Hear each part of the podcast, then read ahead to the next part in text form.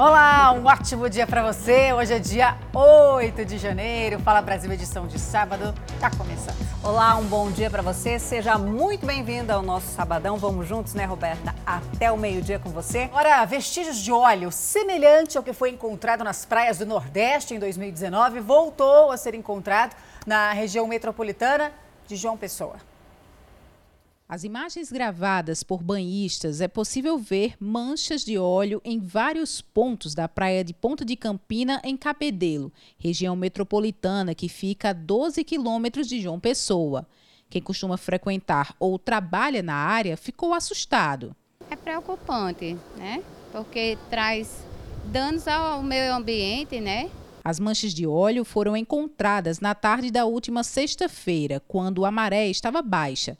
Desde então, um trabalho de monitoramento vem sendo realizado pela Capitania dos Portos e a Secretaria de Meio Ambiente da cidade. Mas o que está aqui agora, a gente está identificando onde tem esse material, está sendo recolhido, como vocês viram aqui nas imagens, e vai ser levado para o nosso galpão de triagem, depois vai ser encaminhado é, é, para a Marinha, para eles darem o devido destino.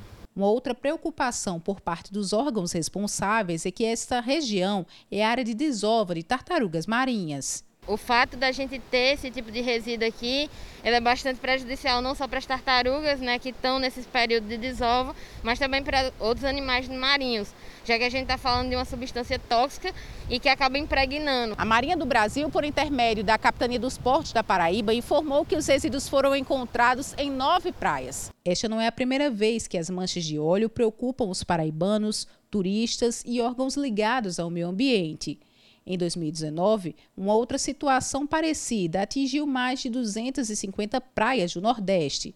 Em dezembro do ano passado, o laudo concluído pela Polícia Federal apontou que as manchas de óleo que apareceram nas praias vieram de um petroleiro grego.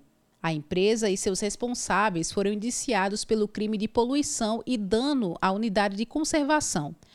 Já com relação a estas novas manchas, a Capitania dos Portos emitiu uma nota informando que elas vão ser analisadas pelo Instituto de Estudos do Mar Almirante Paulo Moreira, no Rio de Janeiro. Não foi divulgado prazo para o resultado destas avaliações. Brasileiros com histórias surpreendentes que emocionaram o público em 2021. O Câmera Record deste domingo reencontra personagens que marcaram o programa no ano que passou. O Novo Lar, da família do ônibus. Essa casa representa tudo para nós. O novo visual da mulher que perdeu os cabelos. Melhorou a autoestima? Melhorou bastante a nova caminhada do homem mais alto do Brasil. Quando colocar a prótese, aí vai ser um motivo de muita comemoração. As histórias que marcaram 2021 no Câmera Record. Uma mulher foi salva por policiais militares depois de cair em um rio e passar horas agarrada em um barranco. E para tirar essa vítima do local, os agentes tiveram que improvisar e amarrar uma corda na viatura. Foram 20 minutos praticamente submersa. Um resgate difícil. Dá a mão pro polícia, Flávia. Dá a mão para ele. Foi preciso amarrar uma corda na viatura da Polícia Militar.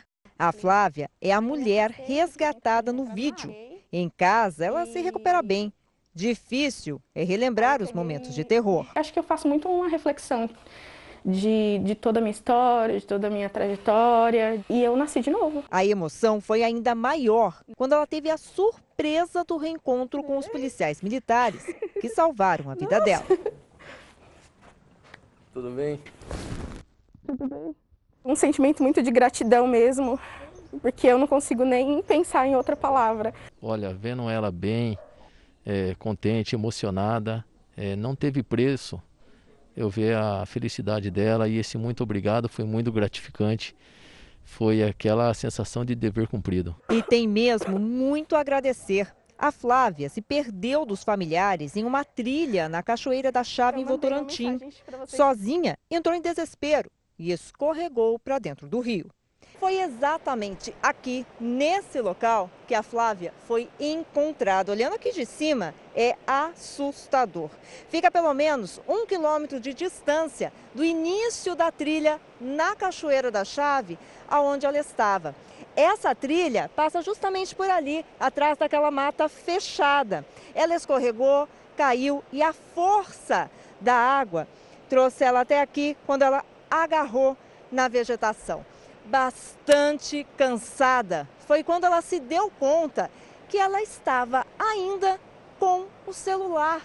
Estava numa capinha presa ao peito.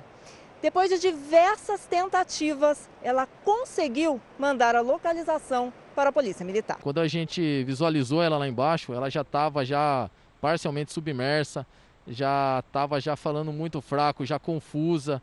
É, ela estava nas últimas forças. Então, se não fosse aquele momento, talvez a gente teria outro, outro desfecho da história. Mas graças a Deus é, deu tudo certo e conseguimos fazer aí da melhor forma possível. Que bom, hein? Que trabalho dos policiais, né? Parabéns. Agora, buscando uma parte da população jovem e conectada às redes sociais, as incorporadoras passaram a investir em prédios com espaços compartilhados né, em unidades cada vez menores. É o chamado co-living, que virou uma tendência no mercado imobiliário. O Tadeu é carioca, mas precisou se mudar para São Paulo para trabalhar. Ele queria encontrar um apartamento bem rápido e sem burocracia. Qual é o lugar que você consegue conhecer, visitar e entrar para morar em menos de uma semana? No local escolhido, o contrato de locação pode variar de 1 a 32 meses. E é bem simples. Basta apresentar um documento com foto e comprovante de residência. Os ambientes são todos integrados. Ele é um apartamento com uma distribuição muito boa. Para mim, né, que sou solteiro e moro aqui sozinho, se fosse maior, eu acho que assim, seria até mais difícil de ter que limpar, fazer a manutenção do apartamento. Esse apartamento aqui está pronto. É só entrar e morar. São estúdios de aproximadamente 28 a 30 metros quadrados e são espaços completos. Aqui tem um bom banheiro, aqui uma cozinha completa também, com cooktop, micro-ondas, pia, uma boa geladeira, uma cama espaçosa também, até com uma mesa do lado para você fazer algumas refeições, usar o seu laptop. O armário aqui também é bom, cabe bastante coisa. Mas o que os moradores gostam mais é essa sacada aqui, ó. Ela é muito grande e tem uma ótima vista para a cidade. Neste prédio são 243 apartamentos com todas essas comodidades. Mas isso tem um preço. O aluguel começa em R$ 2.300 e pode chegar a mais de R$ 4.000, dependendo da unidade escolhida. A localização é outro ponto que atrai os inquilinos. Tudo que eu preciso tem aqui perto. academia tem aqui perto, mercado, tem shopping. Como o meu nicho é moda masculina, então eu tenho que estar tá tendo contato direto com shopping, com loja. O público desse tipo de empreendimento é formado em grande parte por influenciadores e que precisam morar num lugar descolado, que fique bonito nas fotos e vídeos, tanto dentro do apartamento quanto nas áreas comuns. Se precisar fazer uma sessão de fotos para alguma marca também, tem vários espaços aqui, né? Vocês viram, tem vários espaços e, e cada lado que a gente vai virando é um cenário diferente, uma proposta diferente. Com tantos jovens morando no mesmo lugar, o prédio pode até ser confundido com uma república. A diferença aqui é a privacidade morar em república, que é, é, chato, aí você vai no teu armário, alguém pegou tuas coisas, às vezes, teve vezes de eu chegar em casa, ver um cara andando com o meu short, eu falo, gente, como que ele pega o meu short? E o mercado imobiliário está atento a essa tendência em diversos lançamentos realizados nos últimos anos. Durante a pandemia, deu uma baixada na demanda, né? Teve muita gente que voltou para casa dos pais, teve muita gente que não precisava mais estar em São Paulo, então deu uma caída na demanda, mas agora está voltando e a gente, ano que vem, a ideia é estar tá com, com 100% de ocupação. Quem experimentou esse novo jeito de morar, não pensa em voltar atrás. Eu acho que é o futuro do aluguel de apartamentos são os colivings é, pela praticidade, que, foi, que é o meu ponto forte, assim, de, de escolher um co-living, por já estar tá tudo mobiliado para você entrar, pela comunidade que você cria aqui dentro. Hoje em dia as pessoas estão querendo relações, estão querendo criar novos relacionamentos. Facilita demais, né? E veja agora os destaques do próximo domingo espetacular. Jovem, atleta e campeã brasileira de lutas. A família de Monique Pisque quer entender por que, aos 32 anos, ela teve um infarto fulminante. Como alguém, exemplo de força e saúde, perdeu a vida assim tão de repente? André Gonçalves está com prisão domiciliar decretada. Ele deve pensão alimentícia às duas filhas. Mas isso não impediu o ator de curtir o Réveillon em um hotel de luxo e ainda ostentar na internet. Happy New Year! Uma cobra aparece na cozinha, um cachorro do mato se esconde na dispensa, um lagarto no motor do carro. Isso é trabalho para o Christian, o catarinense que virou celebridade por resgatar todo tipo de animal. Ele já vendeu amendoim na praia e era recreador em um resort no Nordeste. Mas a vida virou de cabeça para baixo quando ele subiu ao palco com Wesley Safadão. Agora, Andinho é a nova promessa da música. É o que você vê no Domingo Espetacular. Logo após a Hora do Faro. A suspensão das viagens de navios de cruzeiro gerou um prejuízo de 250 mil reais para os cofres públicos de Cabo Frio, uma das cidades turísticas da região dos Lagos, do Rio de Janeiro. A suspensão dos cruzeiros na costa brasileira afetou também a região dos lagos. A recomendação feita pela Anvisa alertou sobre o grave risco à saúde da população em função da Covid-19. Até o dia 21 deste mês, os navios estão cancelados. Cabo Frio deixará de receber três transatlânticos durante o período. Segundo a Prefeitura de Cabo Frio, o cancelamento dos cruzeiros traz um impacto direto aos cofres públicos de 250 mil reais. E como cada turista gasta, em média, 500 reais na cidade, o prejuízo é ainda maior para a economia. A medida preocupa os empresários, principalmente os do setor do turismo, que aguardavam ansiosos pela chegada dos cruzeiristas. Os passageiros movimentam toda uma cadeia de serviços de transporte, alimentação e compras.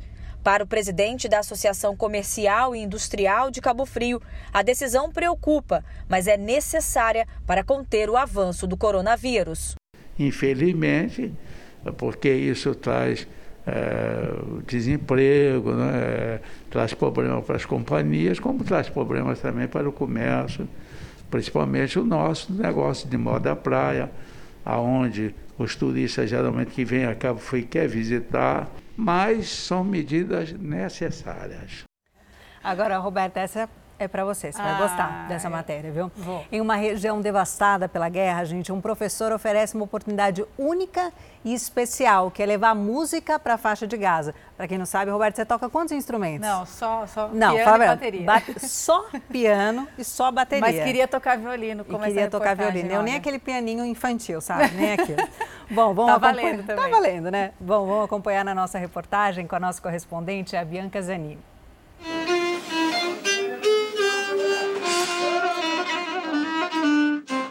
Kader Elbayed, de 63 anos, é violinista e transformou a casa onde mora em um estúdio de música. Aqui ele oferece uma oportunidade para as crianças e jovens aprenderem a tocar instrumentos musicais. Existe apenas uma academia musical na faixa de Gaza, onde vivem cerca de 2 milhões de palestinos.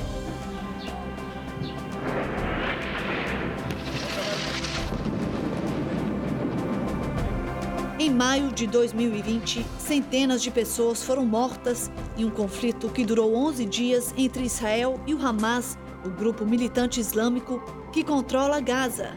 Desde então, a situação financeira no enclave piorou. Alguns dias eu tinha de 10 a 15 alunos, mas com a crise atual o número caiu para 3 ou 4. Mas isso não desanima o professor, que sabe o quanto é importante ter música na vida. Vários estudos internacionais nas últimas décadas mostraram que a música pode ajudar a reduzir a ansiedade, a dor e aliviar as tensões. E para as crianças, aprender a tocar um instrumento pode ajudar a melhorar não só o aprendizado, mas também as habilidades motoras e de memória. Mas o Baed tem alunos de todas as idades e todos os níveis. Ele mesmo compra os instrumentos e cuida deles, e depois ele vende as peças para os alunos interessados. O professor incentiva os mais experientes a virem ao estúdio para tocar em grupo e criar música juntos. Quando você toca música, você sente felicidade e alegria e se livra da energia negativa dentro de você. Bom, agora a gente começa o nosso giro pelo Brasil para falar sobre a previsão do tempo. O final de semana vai ser de chuva no Rio de Janeiro, pelo menos esse comecinho, né? A gente conversa com a Anabel Reis ao vivo. Anabel, bom dia para você. Uma imagem diferente que a gente costuma ver em pleno janeiro, né? No Rio de Janeiro. Como é que vai ficar o dia por aí? Começou fechado, mas vai permanecer assim? Olá, bom dia Roberta, bom dia a todos. A previsão é de chuva durante todo o dia e amanhã também. Dá uma olhada como que está a praia da Barra da Tijuca, zona oeste do Rio de Janeiro vazia. A chuva espantou até mesmo os surfistas e quem pratica esporte na praia. A máxima hoje não vai passar dos 25 graus e a mínima prevista é de 22. No domingo, os termômetros não mudam. E atenção, porque o Rio de Janeiro está em estágio de mobilização, que é um segundo nível em uma escala de 5, que significa que pode ter impactos na cidade por conta da chuva. Então, quem sair de casa precisa ficar atento, principalmente ao risco de alagamentos. Voltamos ao estúdio do Fala Brasil. Obrigada, viu, Anabel? Realmente praia vazia, ninguém, né? Nem fazendo um exercício, nada. Obrigada, viu? Agora o dia amanheceu com sol, mas também com muitas nuvens em Natal. A Cádia Alves fala com a gente ao vivo, né, Cádia? Bom dia para você. Mas faz calor por aí ou não? Bom dia, Roberta. Olha, por enquanto ainda está cedinho, não está fazendo calor não. Tá aquela temperatura agradável, tanto que tem tanta gente caminhando aqui pela praia. Eu vou pedir para o Sandro começar mostrando os meus pés, porque tá um clima tão agradável que eu resolvi tirar o salto e aproveitar também um pouquinho da praia, tirar uma casquinha aqui no meio do trabalho. Vamos mostrar agora a movimentação na praia. Cedinho, essa praia é a praia de Pirangi do Norte. Praia conhecida, bem atrativa por ser uma praia calma, tranquila, uma praia linda e próxima à cidade de Natal, né, a capital aqui do estado. Fica 30 minutinhos mais ou menos de Natal. Ao fundo são os parrachos, é também aquele muro ali altão que você está vendo, o pessoal para lá para tirar foto, é um grande atrativo aqui da praia. E essa praia aqui de Pirangi também, Roberta, é a praia que está no Guinness Book pelo maior cajueiro do mundo, o conhecido cajueiro de Pirangi. Então, quem passa aqui pela praia, que vem visitar essa praia linda, aproveita para conhecer também esse ponto turístico aqui da cidade de Pirangi, que fica na Grande Natal. Agora vamos falar um pouquinho sobre a previsão, para saber se quem vem visitar a praia nesse fim de semana vai realmente curtir o mar, trazer a sombrinha e ficar aí aproveitando essa areia. Para esse sábado, a previsão é de começar aí amanhã com sol, como a gente está vendo esse dia maravilhoso. Já no final da tarde, início de noite, a previsão é de pancadas leves de chuva. A mínima aqui para Pirangi é de 24 graus e a máxima de 31. No domingo, próximo aí de começar a semana, a previsão também é início sol e finalzinho de tarde com chuva, com mínima de 25 e máxima de 31. Voltamos agora aí aos estúdios do Fala Brasil. Que lindo esse lugar, hein, Cádia? Obrigada, viu, pelas informações. Portanto, Calor por lá hoje, máxima de 31. Agora, o estado de Goiás está em alerta com risco de temporal, ventos de até 100 km por hora. Agora sim, a gente conversa com a Natália Mendonça, né, Natália? Bom dia, viu, para você em Goiânia. Como é que amanheceu o tempo nesse sábado? A gente vê que agora o tempo, aparentemente, por essa imagem que a gente consegue ver, está mais aberto, mas como é que vai ficar o dia?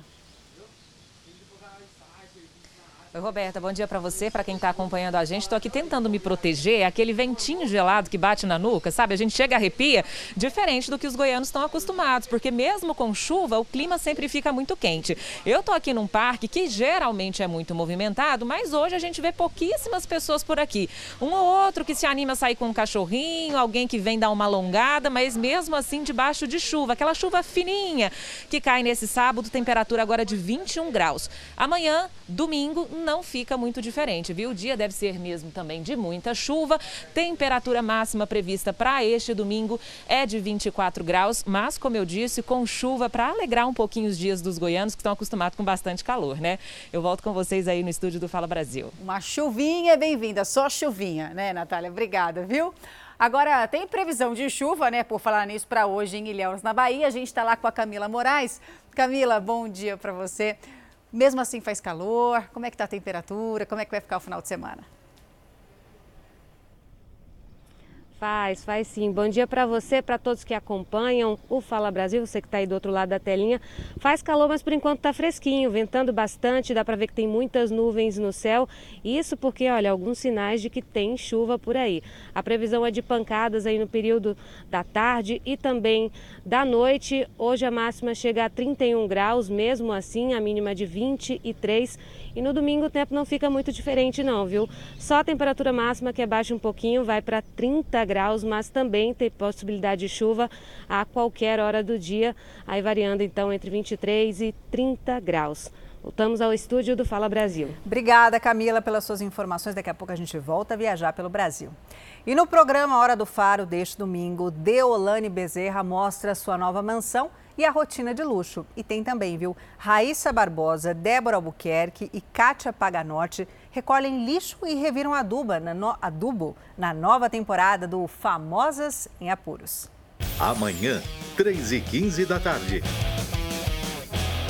Três celebridades vão deixar o luxo de lado e pegar no pesado. É preciso coragem, força e determinação para vencer essa competição. A Raíssa arrancou um saco da minha mão. É a estreia da nova temporada do reality Famosas em Apuros.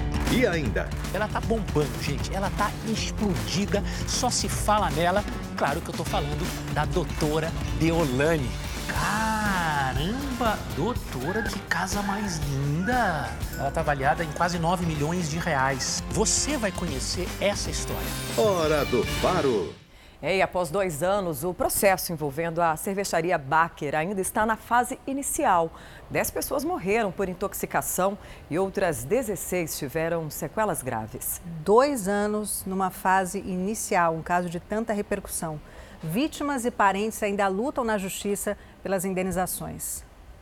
Foram quase seis meses internado, sendo 82 dias em coma. Enquanto lutava pela vida, o engenheiro perdeu o sogro, o bancário Pascoal Demartini, de 55 anos, que também havia consumido a cerveja da Baker. Além de conviver com a tristeza pela morte do pai da esposa dele, Luiz Felipe nunca mais foi o mesmo. Foram várias sequelas, é, dentre elas é, a audição, que eu perdi 100% da audição.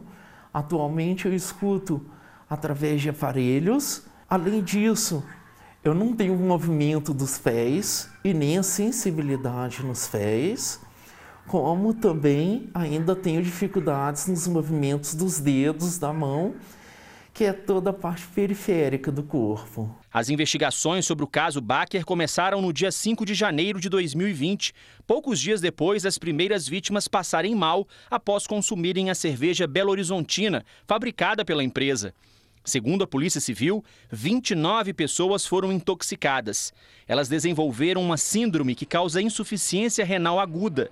16 das vítimas tiveram sequelas graves, como cegueira e paralisação da face e 10 morreram. O inquérito policial foi concluído em junho de 2020 e confirmou que vários lotes da cerveja continham o dietileno glicol, uma substância que faz parte da fabricação e que não poderia entrar em contato com a bebida, mas por erro da empresa vazou para dentro de um dos tanques. A Polícia Civil indiciou 11 pessoas por lesão corporal, homicídio e contaminação culposa. Em setembro, também de 2020, o Ministério Público ofereceu denúncia contra 10 pessoas envolvidas na contaminação da cerveja. Paralelo ao processo criminal, também correm na Justiça ações cíveis movidas pelas vítimas e por parentes das vítimas. Agora uma notícia urgente, viu? Uma batida entre um carro e um micro-ônibus acabou com uma pessoa morta na Grande São Paulo. Pedaços dos veículos, olha só, ficaram espalhados pela rua. Duas pessoas também ficaram feridas. A frente do micro-ônibus ficou destruída. A batida aconteceu em um cruzamento de Santo André durante esta madrugada. A vítima fatal era o motorista do micro-ônibus. Ele morreu ainda no local. Um dos feridos tem 40 anos e teve fraturas na perna e nas costelas. A terceira vítima foi socorrida, mas com ferimentos leves. Uma árvore foi derrubada com o impacto da batida. A causa do acidente ainda não foi descoberta, mas o caso será investigado. E a nossa repórter já está aqui, agora são quase 9 horas da manhã, né? Seja bem-vindo ao Fala Brasil. Vamos lá para Belo Horizonte, onde a chuva causou estragos nos últimos dias e a previsão é de mais chuva, infelizmente, para esse fim de semana. Kiwane Rodrigues, um bom dia para você. Pelo jeito e pela imagem, está chovendo bastante, né? A previsão é que continue também no domingo? Bom dia para você, bom dia a todos. Está chovendo bastante, sim. Eu estou em Sabará, na região metropolitana de Belo Horizonte. A chuva já provocou estragos por aqui e a previsão é que continue, sim, para todo o final de semana, dia e noite. A chuva não dá trégua por aqui. Vou mostrar para vocês agora aqui em Sabará a situação. Essa rua, ela desabou parcialmente na noite de ontem. Os moradores precisaram deixar as casas às pressas, sem conseguir levar nenhum pertence. A, a terra entrou nas residências, eles tiveram que acessar o lote do vizinho para conseguir então deixar a casa. A situação aqui é de muito risco e eles não têm autorização para tirar nem os documentos de dentro de casa neste momento. E como eu disse, a previsão é de chuva, alto risco geológico em várias regiões de Belo Horizonte. A chuva provoca estragos em todo o estado de Minas Gerais. A previsão é de que pelo menos pelos próximos cinco dias seja desse jeito. A chuva não vai dar trégua aqui, então fica o alerta para os mineiros. Voltamos à redação do Fala Brasil. Obrigada, Kiwane. E olha, além da Omicron, que é a variante da Covid, né, as nevascas e até a possibilidade de um ciclone fizeram com que mais voos fossem cancelados nos Estados Unidos. Imagine o caos. Só ontem foram 2.600 cancelamentos. Imagine a situação. Desde a véspera de Natal, as companhias aéreas já cancelaram mais de 22 mil voos no país. A neve atinge principalmente o noroeste americano, onde estão as cidades de Nova York, Washington e Boston, né, muito procuradas. A região ainda se prepara para um possível ciclone bomba, né, chamado dessa forma. É um fenômeno que acontece quando a pressão atmosférica cai rapidamente, causando chuva e ventos fortes. As nevascas ainda têm provocado congestionamento e acidentes nas estradas, além de deixar algumas regiões sem energia elétrica, ou seja, a situação complicadíssima por lá. É o encontro de titãs do Tetra Solidário, né? De um lado estarão os amigos do Romário. E aí, hein? E do outro? Do outro, amigos de Ricardo Rocha, zagueiro campeão do mundo, ao lado do baixinho, né? De 94, quem não lembra? A nossa repórter Bruna, Bruna De Altri tem os detalhes ao vivaço pra gente. Bruno, um bom dia para você. Que horas que começa essa partida que promete aí no Rio, mas já fala pra gente o tempo, parece meio nublado por aí. Mesmo com chuva não vai atrapalhar não? Oi meninas, bom dia para vocês, bom dia para todo mundo. Olha, tá uma chuvinha bem fraca, tá até refrescante, sabe? E a bola começa a rolar aqui no estádio Caio Martins às 9h45, começa a nossa transmissão. A gente vai fazer um aquecimento e depois a bola vai rolar para esse duelo incrível. Como vocês falaram, coloca frente a frente dois jogadores importantes do tetracampeonato. De um lado, nosso baixinho craque, o atacante Romário, do outro, nosso xerifão da zaga, o Ricardo Rocha. É claro que o objetivo principal é a solidariedade. Olha, a torcida já está chegando e trazendo alimentos que vão ser doados para quem precisa. Mas eu vou contar uma coisa para vocês, meninas. Mesmo sendo um jogo festivo, tanto o Romário quanto o Ricardo Rocha não querem saber de brincadeira, não. Querem vencer e levar esse lindo troféu para casa. Por isso chamaram jogadores de peso, como Djalminha, Djair, Léo Moura, o Rafinha, que está no São Paulo e querem sair com a vitória. Quem será que vai levantar esse troféu? Mas eu acho que vai precisar de um time inteiro. Olha o tamanho, deve ser bem pesado. Tchau, gente. Espero vocês, hein?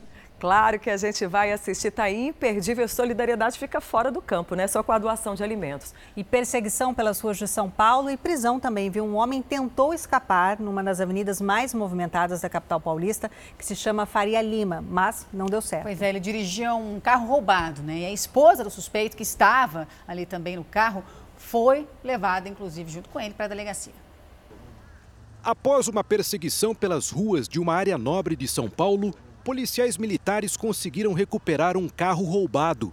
A vítima tinha sido assaltada dias atrás. Aconteceu tudo muito rápido. Chegou um carro e desceram dois sujeitos, dois sujeitos armados, já deu para ver que estavam armados, que eles fizeram questão de mostrar as armas, né?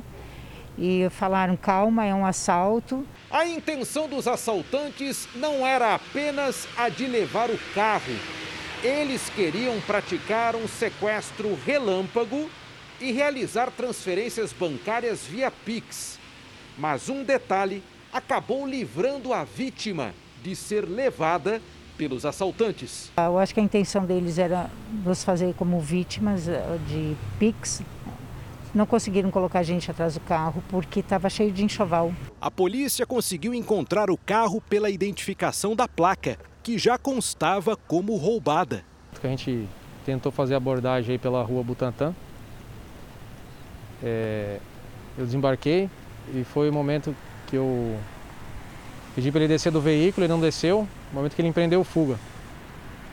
A gente acompanhou o veículo pela Avenida Brigadeiro Faria Lima, no momento que ele parou do veículo, eu desci da viatura, tentei realizar a abordagem, no momento que ele foi correr, eu consegui fazer a captura do, do indivíduo. Uma cadeirinha de bebê e um celular estavam no veículo. Eram rastros de um outro crime cometido pelos assaltantes, uma nova vítima. No dia 31, teve o mesmo, mesmo caso com uma outra senhora, que também foi feita de refém. E, um, só que ela se jogou do carro. Ela teve a coragem e se jogou do carro. Mas levaram o carro dela, levaram os documentos, levaram tudo. E no meu carro encontraram o celular dela. Pelo quarto dia seguido, o mundo registrou mais de 2 milhões e meio de casos diários de Covid. A Organização Mundial da Saúde apela para que as pessoas sejam vacinadas contra a doença, principalmente para evitar casos mais graves que podem levar à morte. Os sistemas de saúde em vários países têm ficado sobrecarregados. De acordo com a Organização Mundial da Saúde, entre os pacientes com quadros graves da doença, 90% não estão vacinados. Entre 27 de dezembro e 2 de janeiro, o número de casos subiu 70%. Nas Américas, a quantidade de contaminados dobrou. Na Europa, a alta foi de 65%.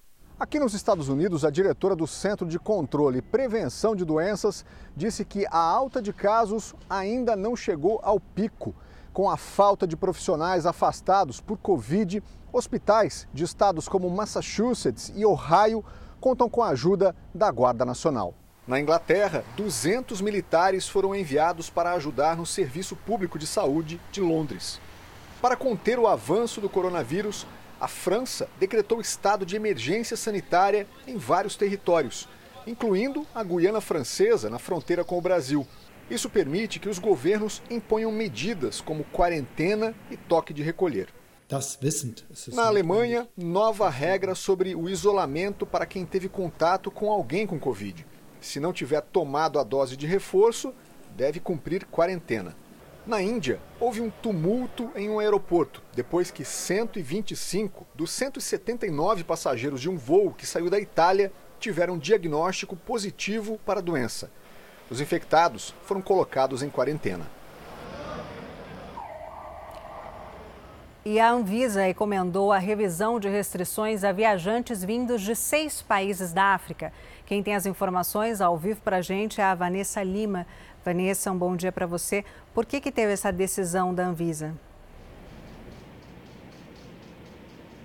Bom dia. Segundo a Anvisa, essa recomendação foi feita porque a variante Ômicron do coronavírus já está presente em mais de 100 países, inclusive com transmissão comunitária aqui no Brasil. A Anvisa recomenda então que aos viajantes que chegam ao Brasil que façam testes pré-embarque, que preencham a declaração de saúde, que apresentem o comprovante de vacinação contra a Covid-19 e que façam uma quarentena logo após o desembarque. A agência lembra que estas recomendações feitas a viajantes que venham de países africanos são as mesmas que já são feitas, impostas a viajantes que vêm de outros países. Cabe agora a decisão ao governo federal. De volta aos estúdios. Obrigada, viu, Vanessa? E Manaus suspendeu né, as festas e blocos de rua de carnaval justamente por causa da Covid-19. Essa decisão leva em consideração a chegada em Manaus da nova variante Ômicron, além do registro de dupla infecção né, por Covid-19 e influenza na rede de saúde.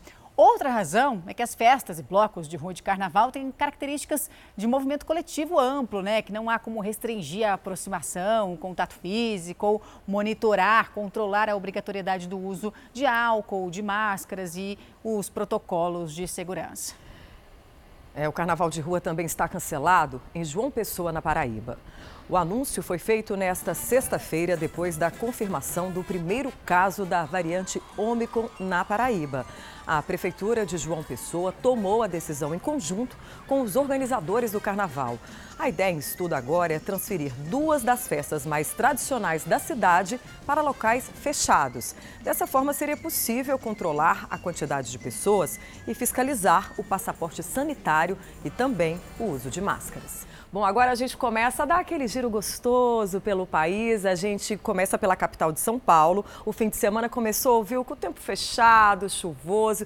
E a gente vai para um lugar lindo, viu? Veio Ibirapuera, considerada praia do paulistano, mas essa praia hoje não vai dar, né, pelo esse tempo aí. Bom dia, Michele Rosa.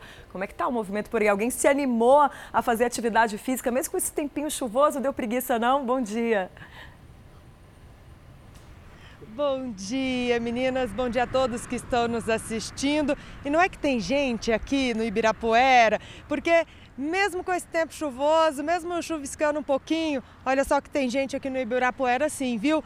Na verdade, não é aquele movimento que a gente está acostumado a ver, né? O Ibirapuera lotado, mas sempre tem aqueles que são bem mais animados, que saem de casa cedo para fazer um exercício. Olha só, tem um pessoal que está ali correndo, fazendo o exercício de todo dia, que é para poder mesmo comer mais tarde sem culpa, né? Ainda mais que o tempo nesse final de semana vai pedir, viu? Porque o tempo vai ficar assim o final de semana inteiro, tá? Sábado e domingo vai ficar esse tempo gostoso, tempo mais fechado. A gente sabe que durante a semana, né, a gente teve muita chuva mesmo, mas a gente ficou com aquele clima abafado, né, o calorzão. Mas esse final de semana vai ser diferente, porque vai ficar esse vento gostoso. Tá até ventando demais aqui no Ibirapuera, o cabelo nem fica arrumado, tá esse vento friozinho mesmo, vai dar essa aliviada no calorão que a gente sentiu durante a semana. A máxima para esse sábado mesmo vai ser de 20 graus. A máxima para amanhã vai ser de 17 graus. Aí durante o dia vai chover um pouquinho, mas vai ser chuva leve mesmo, esse chuvisco. Então quem for sair de casa, sai preparado, sai com guarda-chuva, sai com uma capa também de chuva e um agasalho, porque vai estar tá ventando sim. Então calorão vai dar uma trégua nesse final de semana e aí para a semana que vem também vai ser de muita chuva. E o Ibirapuera continua lindo, faça sol, faça chuva, né? Voltamos aos estúdios do Fala Brasil. Friozinho e pleno verão, né, Michele? Obrigada pelas suas informações, mas eu acho que tem muita gente correndo aí para recuperar a forma depois dessa cumbilância que a gente fica no fim do ano, né? Agora a gente vai para o sul do país com a repórter Vanessa Fontanella, que fala ao vivo direto de Curitiba. Um bom dia para você. Qual é a previsão para esse fim de semana? Bom dia, bom dia a todos que nos acompanham. Eu estou aqui no Parque Tanguá, um dos principais pontos turísticos de Curitiba. E olha só, o tempo por aqui amanheceu fresquinho, viu? Nesse momento faz 18 graus e o sol ainda não deu as caras, o tempo segue nublado. A queda na temperatura é por conta de uma massa de ar frio que chegou na cidade depois de um temporal que caiu na quarta-feira à noite. Mas olha, apesar do friozinho e desse tempo nublado, não há previsão de chuva para hoje aqui na capital paranaense. O tempo deve permanecer assim ao longo de todo o dia, viu? A máxima prevista para hoje é de 21 graus.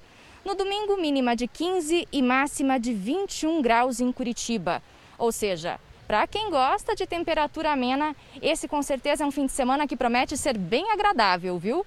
Volto com vocês aí no estúdio.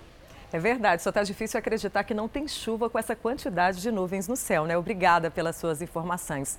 E do Paraná, a gente vai para o Pará com a Amanda Pereira. Bom dia aí para você. Hoje tem previsão de chuva? Oi, Patrícia. Bom dia para você. Minha primeira participação no Fala Brasil em 2022. Já aproveito aqui para desejar um ótimo ano a todos nós.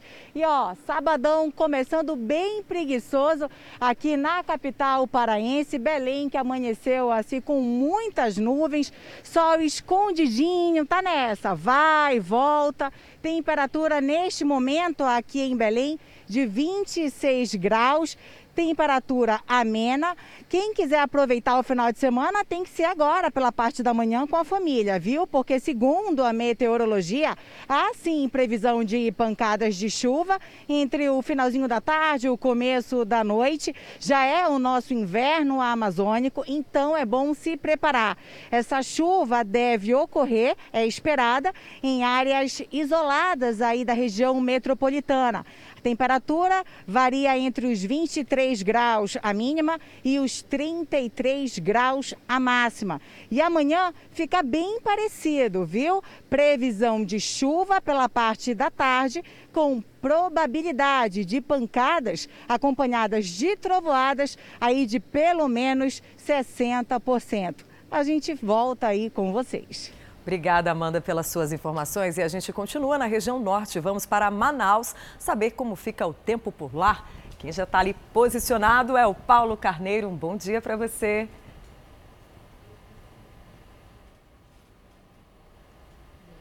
Bom dia para todo mundo aí, bom dia meninas, bom dia ao pessoal do Fala Brasil. Pois é, nesse sábado atípico, atípico porque ainda não está chovendo ainda. Estou falando ao vivo aqui do Largo São Sebastião, local histórico aqui no centro de Manaus, ao fundo do Teatro Amazonas, né? o belo Teatro Amazonas, para poder ilustrar esse nosso sábado. Bom, é, agora não chove, mas diferente dos dias da semana, porque durante a semana choveu bastante aqui em Manaus e a chuva, obviamente, acabou trazendo prejuízo para o pessoal que mora aqui nessa região. Mesmo acostumados a quando chove, gera muitos prejuízos, né?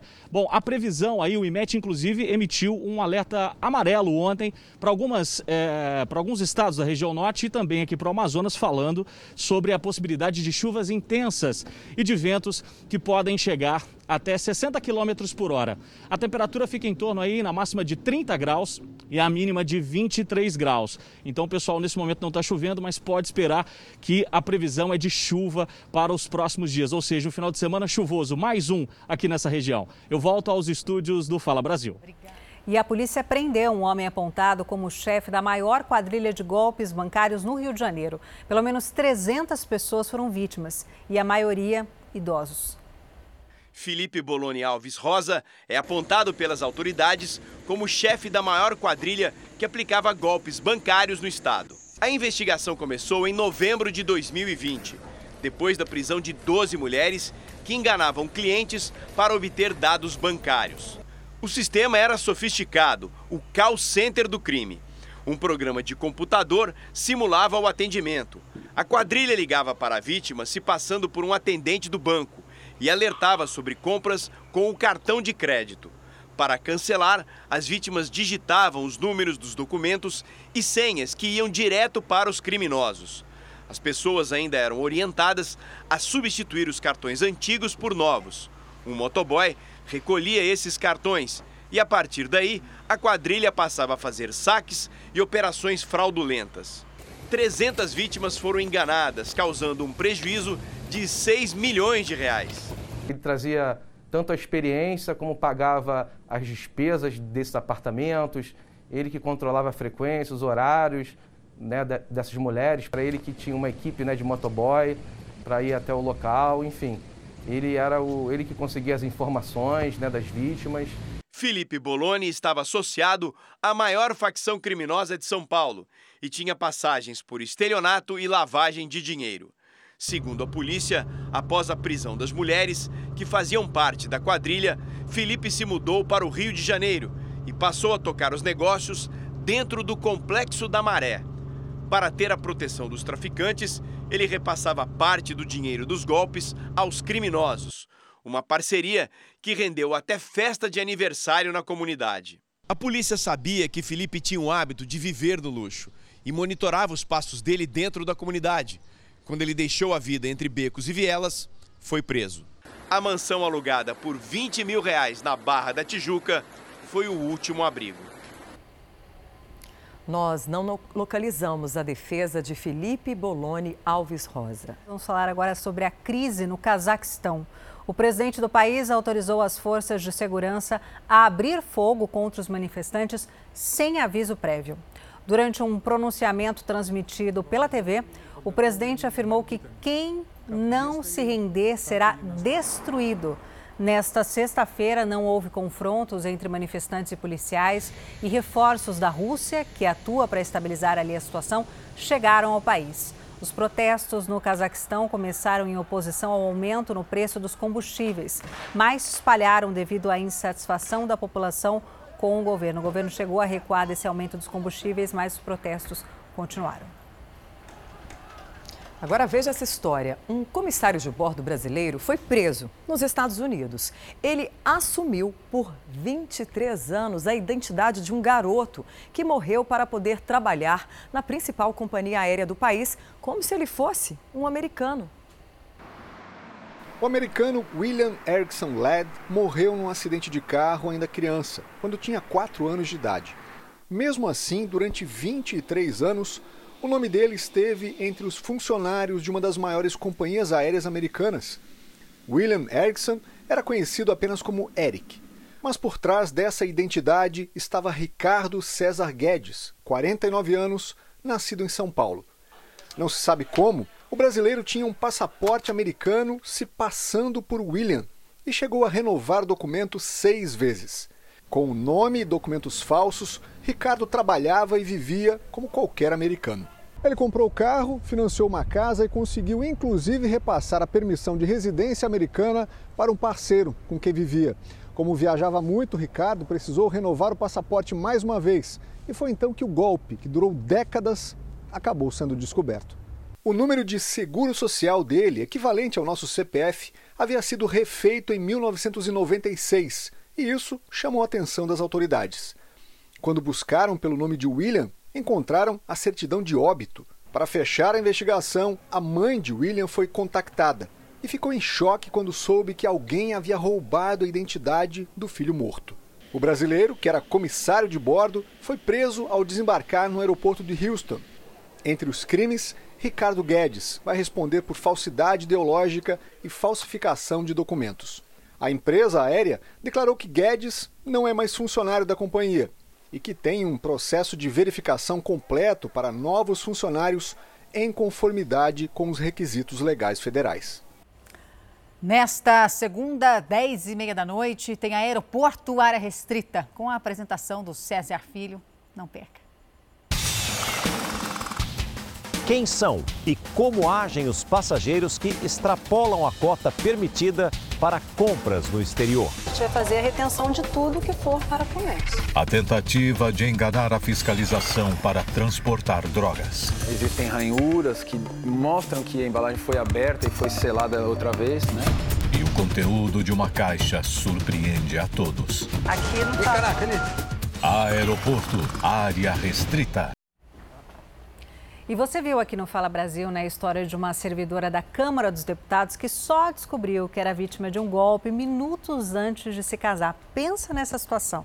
Você ali perto de se casar e descobrir que era vítima de um golpe emocional. Além desse abalo, ela teve um prejuízo de mais de um milhão de reais. Pois é, esse caso é mais um alerta, né, para quem usa aplicativos de relacionamento. Por trás de uma conversa apaixonada e promessas de relacionamento sério, pode ter um golpista buscando mais uma forma de ganhar dinheiro. Te tratam como uma princesa. Você é mulher na vida dele, promete casamento e aquilo, tudo mais. Nossa, você, é, você se envolve, é uma teia de aranha. Esse é o chamado golpe do amor. O criminoso faz de tudo para deixar a vítima apaixonada. Envolvida emocionalmente, a vítima passa a ser extorquida pelo golpista. Essa mulher que não quer mostrar o rosto caiu no golpe do amor três vezes. Uma mentiu para mim, né? E descobri depois que era casado. E o segundo, é, também conheci pelas redes sociais. A gente começou a sair e, e pedir namoro, enfim. Cada dia chegava aqui com um carro diferente. Eu achei aquilo ali estranho. Ele dizia que tinha uma empresa. Descobri que era mentira. E ele saía com mulheres mais velhas e elas davam dinheiro, emprestavam o carro para ele. E o último, ela só descobriu a farsa quando a ex-sogra do golpista a procurou e contou tudo. E pegava o dinheiro todo, o salário dela todo gastava. E a menina não viu o dinheiro, porque eles chegaram até casar, hein? Até hoje ela não conseguiu o dinheiro de volta. Em Brasília, uma mulher cancelou o casamento horas antes da cerimônia. Ela descobriu que o noivo era um golpista. A polícia acredita que uma quadrilha extorquiu cerca de um milhão de reais da vítima. Mas quem são essas mulheres que caem no golpe do amor? Na maioria das vezes, os criminosos buscam na internet informações pessoais da vítima, o alvo, mulheres com mais de 40 anos e solteiras. A pessoa não precisa estar obrigatoriamente no momento mais complicado, depressivo, carente ou difícil. Pode ser um defeito de personalidade. Mas é óbvio, evidente, que estados depressivos, estados de baixa autoestima, favorecem mais que a pessoa se apegue a esse tipo de ilusão. Eles são caçadores de iludidos. Ao conhecer uma pessoa na internet, esse perito diz que vale a pena buscar mais informações da vida dela. Se você tem um certo conhecimento em fazer buscas, em fazer uma investigaçãozinha assim na internet, isso ajuda consideravelmente. O golpista está de olho no estilo de vida que a vítima posta nas redes sociais. Fechem as suas redes. Segundo, preste muita atenção sobre as suas postagens, sobre as suas fotos.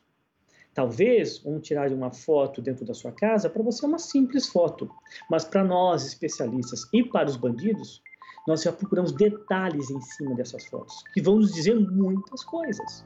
Se cair em um golpe, bloqueie o contato imediatamente. Procure a polícia e junte todos os registros das conversas e comprovantes de depósitos para a investigação. Ficar sonhando em demasia, ficar se alimentando de ilusão em demasia, faz prejudica a tua saúde mental e, pelo visto, também a financeira, né? É verdade. Agora, olha, jovens tímidos que normalmente preferem não se misturar com grupos se tornaram alvos de criminosos na internet. Eles são induzidos a praticar crimes, olha que absurdo, com crueldade com animais. Em um dos casos, um garoto foi detido depois de matar um cachorro. O perigo está a um clique. Atrás da tela do celular ou do computador, criminosos estão à espreita, esperando a próxima vítima. Normalmente, adolescentes que estão isolados, psicologicamente abalados e, por isso, mais vulneráveis. São grupos formados por pessoas é, jovens, né, que muitas vezes é, não têm uma vida social é, muito ativa. É, são pessoas mais tímidas no mundo real, é, que muitas vezes é, realmente não têm, não se relacionam né, com, com, com, com colegas de, de escola, de faculdade, enfim. Foi justamente na internet que um jovem de 17 anos de idade, morador de Lindolfo Collor, no Vale dos Sinos, conheceu um grupo que propagava ideais neonazistas. Mas antes de receber o novo integrante, esse grupo propôs ao adolescente uma série de desafios, desde automutilação até crueldade com os animais. E foi através desse crime que a polícia descobriu o grupo extremista. Em um aplicativo para jogadores virtuais, o adolescente transmitiu ao vivo toda a crueldade. Pelo menos 30 pessoas assistiram o cãozinho Perigo, de 13 anos, ser torturado e morto. Durante a investigação, a polícia descobriu que o e-mail e o CPF do adolescente estão vinculados a ameaças feitas aos diretores da Anvisa, Agência Nacional de Vigilância Sanitária, depois da recomendação da aplicação de vacinas contra a Covid em crianças de 5 a 11 anos. O jovem foi apreendido até que as investigações avancem. Vale lembrar que pais e cuidadores devem ficar atentos a qualquer mudança de comportamento. A conversa ainda é o melhor caminho. Fundamental que os pais estejam por dentro de quais são os sites que os filhos acessam, onde os filhos estão navegando, criar aqueles controles parentais para limitar o acesso a determinados conteúdos, por mais diligentes que sejam os provedores de aplicação. Não existe prática segura sem educação, sem consciência, sem práticas seguras da própria pessoa. Moradores de muitas cidades brasileiras começaram o ano com uma notícia nada animadora: o reajuste nas tarifas de transporte. Só na Grande São Paulo, o aumento atinge sete cidades. Bom, passageiros reclamam que, apesar dos sucessivos aumentos, as condições do transporte público são ruins. O Sebastião mora em Diadema, na Grande São Paulo, e precisa pegar dois ônibus todos os dias para chegar na padaria onde trabalha, na zona sul da capital paulista. Foi pego de surpresa com a passagem mais cara. Porque não esperava. Quando eu peguei o ônibus no domingo de manhã, que eu peguei o ônibus para vir trabalhar, que eu fui pagar, já estava já, já, já tava com aumento. De R$ 4,75, a tarifa foi para R$ 5,10 em Diadema. A passagem aumenta, aumenta, as coisas aumentam e o salário não aumenta. Vem um reajuste de salário, vem aquela minguaria, só dá, não dá nem para condução. Aumento que veio em péssima hora para quem já está tendo que conviver com o reajuste de vários preços desde o ano passado. Queda do poder de compra, principalmente no ano passado, né, com essa elevação uh, do índice de inflação, que bateu dois dígitos né, agora. Uh, então, qualquer uh, elevação de preços, né, é, certamente atinge sim a, a, renda disponível, né, aquilo que vai sobrar líquido no bolso do trabalhador. Em Guarulhos, o reajuste passou a valer no primeiro domingo do ano de R$ 4,70 para R$ 5,00. Já era difícil. Na Grande São Paulo, o aumento atinge sete cidades. Além de Diadema e Guarulhos, os reajustes aconteceram em Itapecerica da Serra, Francisco Morato, São Bernardo do Campo e Franco da Rocha. Em Mauá, o novo valor será cobrado a partir do dia 29 deste mês. Para reduzir os custos, alguns empregadores já estão preferindo contratar funcionários que morem próximos do local de trabalho. A grande maioria mora, mora perto aqui, não é? é na, na, região, o que é mais, mais próximo. Agora, em alguns casos específicos, não tem jeito, porque é profissional qualificado, né? O padeiro, um confeiteiro. Em São José do Rio Preto, no interior, o aumento decretado pela prefeitura é de mais de 17%, passou de R$ 3,50 para R$ 4,10.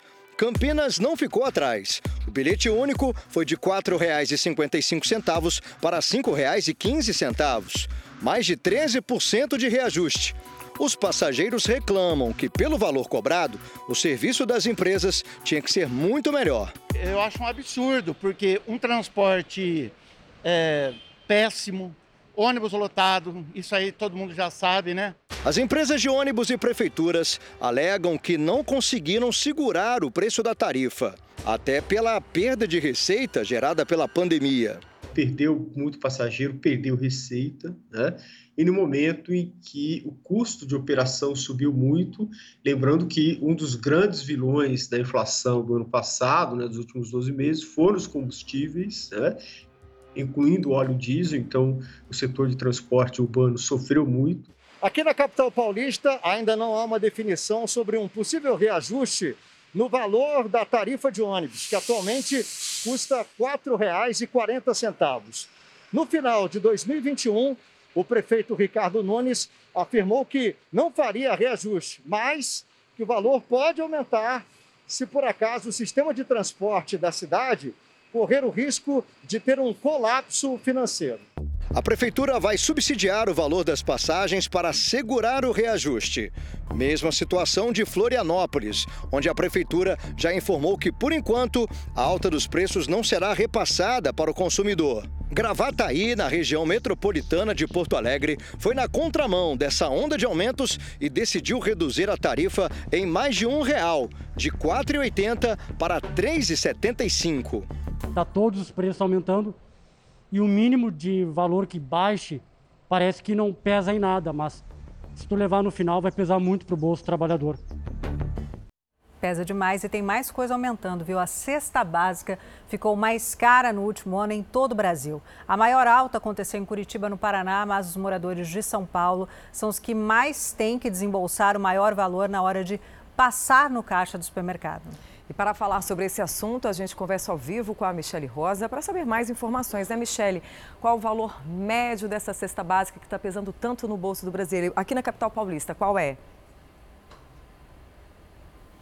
Bom, agora o valor é de R$ 690,51. Eu estou aqui em mãos com uma lista, né? Porque a DIESE, né, segundo a DIESE, que é o departamento que faz a pesquisa nacional da cesta básica né, de alimentos, ela fez aí uma pesquisa em 17 capitais em 2021 e de acordo com esses dados, comparando aí com dezembro de 2021 e dezembro lá de 2020, é, as capitais que tiveram aí um aumento mais expressivo foi justamente Curitiba e Natal. Já as menores taxas acumuladas foram em Brasília, Aracaju, e Goiânia. Mas eu estou aqui com os itens do supermercado que ficaram mais caros durante esse período. Foram a carne bovina, o açúcar, o óleo de cozinha, o pó de café e o tomate. Mas a gente também não pode deixar de falar, e a dona de casa vai concordar comigo, que o pão francês, a manteiga, o leite integral, a farinha de trigo, a mandioca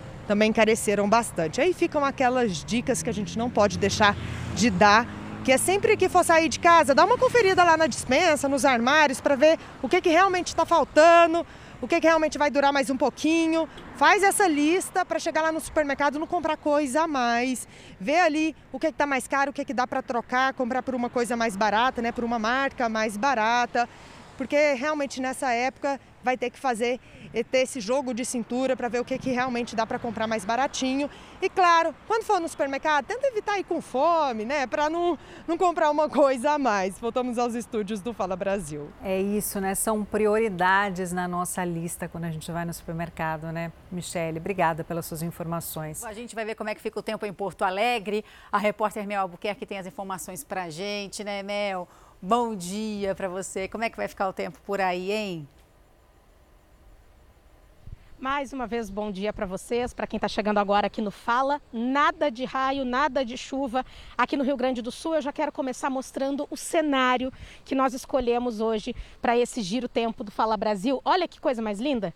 A gente está na prainha do Iberê, que é na zona sul de Porto Alegre. Tem muita movimentação por aqui, o pessoal de bicicleta, fazendo atividade física, dando aquela caminhada, tomando um mate, aproveitando porque o dia está lindo. Tem sol e digo mais, o sol está forte. A gente está com 24 graus agora. A previsão é que não passe dos 27, mas se a gente ficar paradinho aqui no sol dá aquele calor. Na sombra tem uma brisa maravilhosa. Agora eu quero dizer o seguinte, Hoje 27 graus, sem previsão de chuva. Para amanhã também o cenário não deve mudar muito. A gente só tem uma previsão de algumas chuvas isoladas na fronteira, na região das Missões também, mas pouca coisa, nada daquele volume de chuva mesmo. E eu vou fazer o seguinte, eu vou adiantar para o amigo gaúcho que está nos assistindo hoje no Fala Brasil, que a semana vai começar muito, muito quente por aqui e as temperaturas vão só aumentar. A gente tem uma previsão para quarta-feira, olha só, já estou dando alerta desde agora que é para se preparar, de 37 graus. É muito calor mesmo. A gente teve uma semana quente também e aí agora essa próxima vai ser da mesma maneira e sem previsão de chuva. Eu deixo vocês com esse cenário bonito aqui para admirar essa paisagem e volto aos estúdios do Fala Brasil. É, Mel, eu ia justamente falar isso. O pessoal aqui no estúdio está curioso onde é que você está, porque o lugar realmente é muito bonito.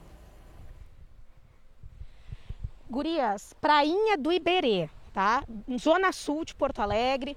A gente veio para cá justamente porque pensamos, ó, vamos fazer um cenário diferente, um cenário bonito, para encher os olhos e realmente é o que aconteceu, né? Então, tem essa brisa que vocês estão vendo, um ventinho agradável. Eu estou aqui no sol, já estou aproveitando tomar aquela vitamina, mas aqui realmente é muito bonito. O pessoal que mora aqui na Zona Sul escolhe esse lugar, tanto pela manhã quanto no fim de tarde, para ver o pôr do sol no fim de tarde, claro que é lindíssimo, e pela manhã para fazer aquela atividade física, dar aquele passeio, ainda mais em um dia tão bonito como esse, esse sabadão de sol aqui em Porto Alegre. Ai, Mel, que bom. A gente agradece, viu, que você foi até aí dar esse presente pra gente nesse sábado. Obrigada, viu?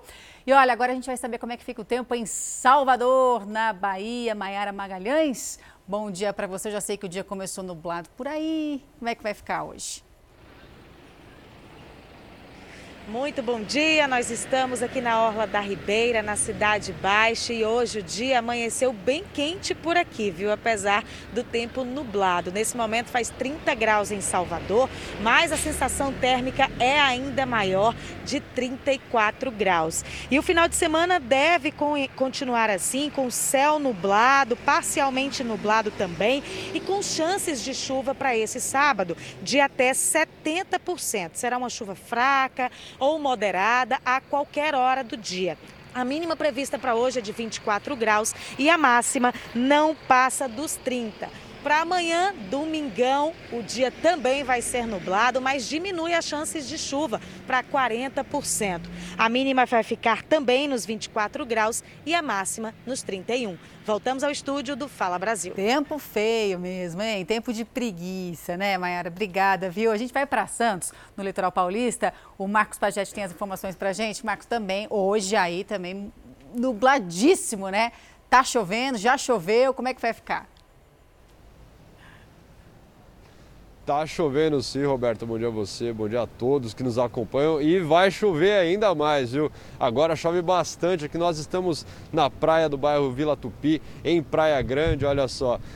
A chuva espantou a turma que costuma ficar aqui na areia curtindo o sol e essa chuva deve permanecer aí do, ao longo de todo o final de semana. Hoje a máxima não passa dos 24 graus Amanhã a expectativa aí é que o sol até apareça em alguns momentos durante o dia, mas também deve chover bastante mínima de 19, máxima de 25. Agora, a praia aqui em Praia Grande não é a única atração aí do pessoal que vem curtir o final de semana na cidade, porque ao longo de toda a faixa de areia tem 10 arenas temáticas como essa aqui que a gente está agora, arenas sustentáveis, por exemplo, com algumas indicações importantes para os turistas, por exemplo, a reutilização de água, há também a coleta seletiva, que é importante, a reciclagem, tem também captação de luz solar por placas. São ensinamentos importantes que valem aí não só pelo verão, mas também para a vida inteira. Obrigada, viu, Marco, pelas informações. Olha, agora muita gente começa o ano com aqueles planos, né? Nossa. De emagrecer principalmente. Tem a listinha. Tem. Sempre a primeira coisa, do topo da lista é emagrecer. Esse ano vou emagrecer. Né? No dia primeiro, ou no dia dois, vai. Ou na segunda. Eu já começo a fazer exercício sempre a segunda. É a segunda que nunca chega, né?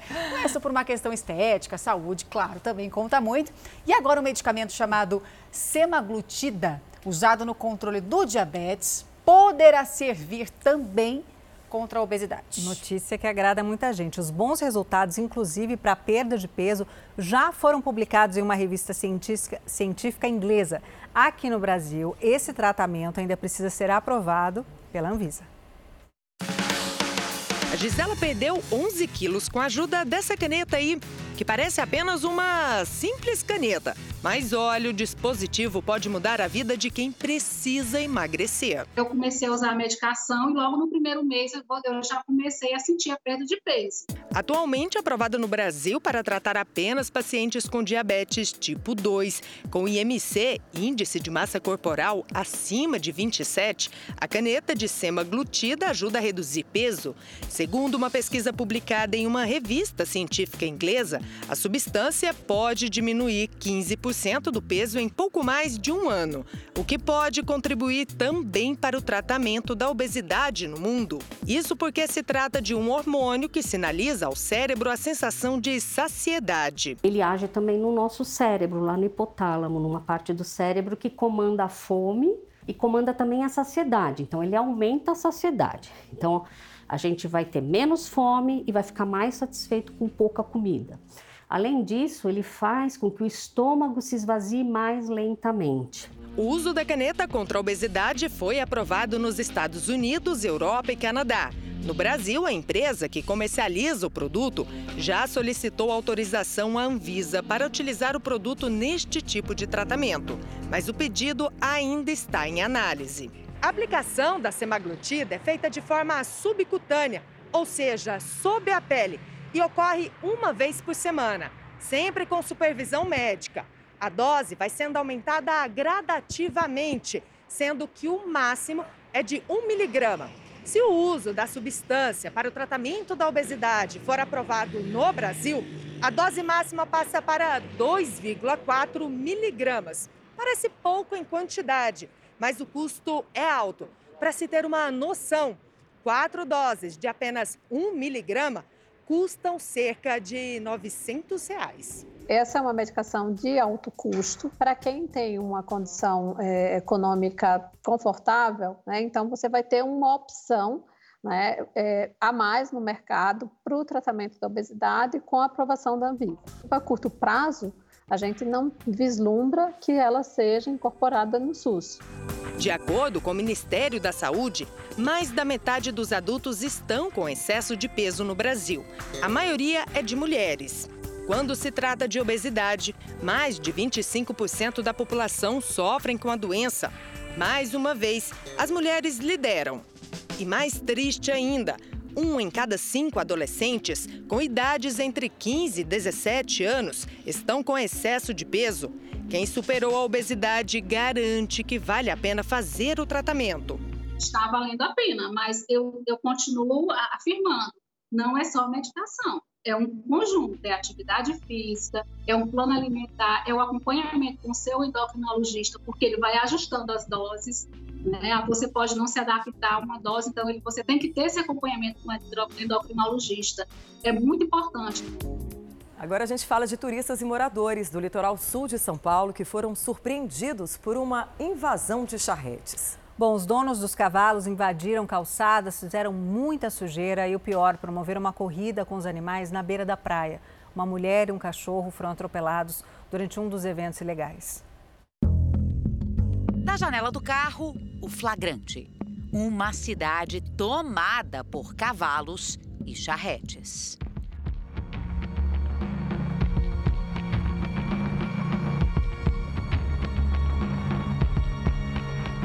Banhistas, pedestres e ciclistas foram surpreendidos com a chegada dos charreteiros, que chegaram do nada, já com som alto, fazendo baderna.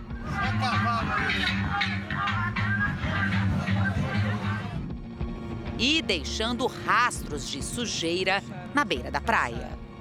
Perto da praia, os corredores de charrete deixaram aqui de presente para nós, ó. Se não bastasse toda essa bagunça em plena luz do dia, moradores e turistas que frequentam a praia em dezembro no litoral sul de São Paulo ainda são obrigados a testemunhar cenas como essas. Uma corrida de cavalos na areia. Em Peruíbe, uma mulher e um cachorro foram atropelados durante um racha entre charretes e motos.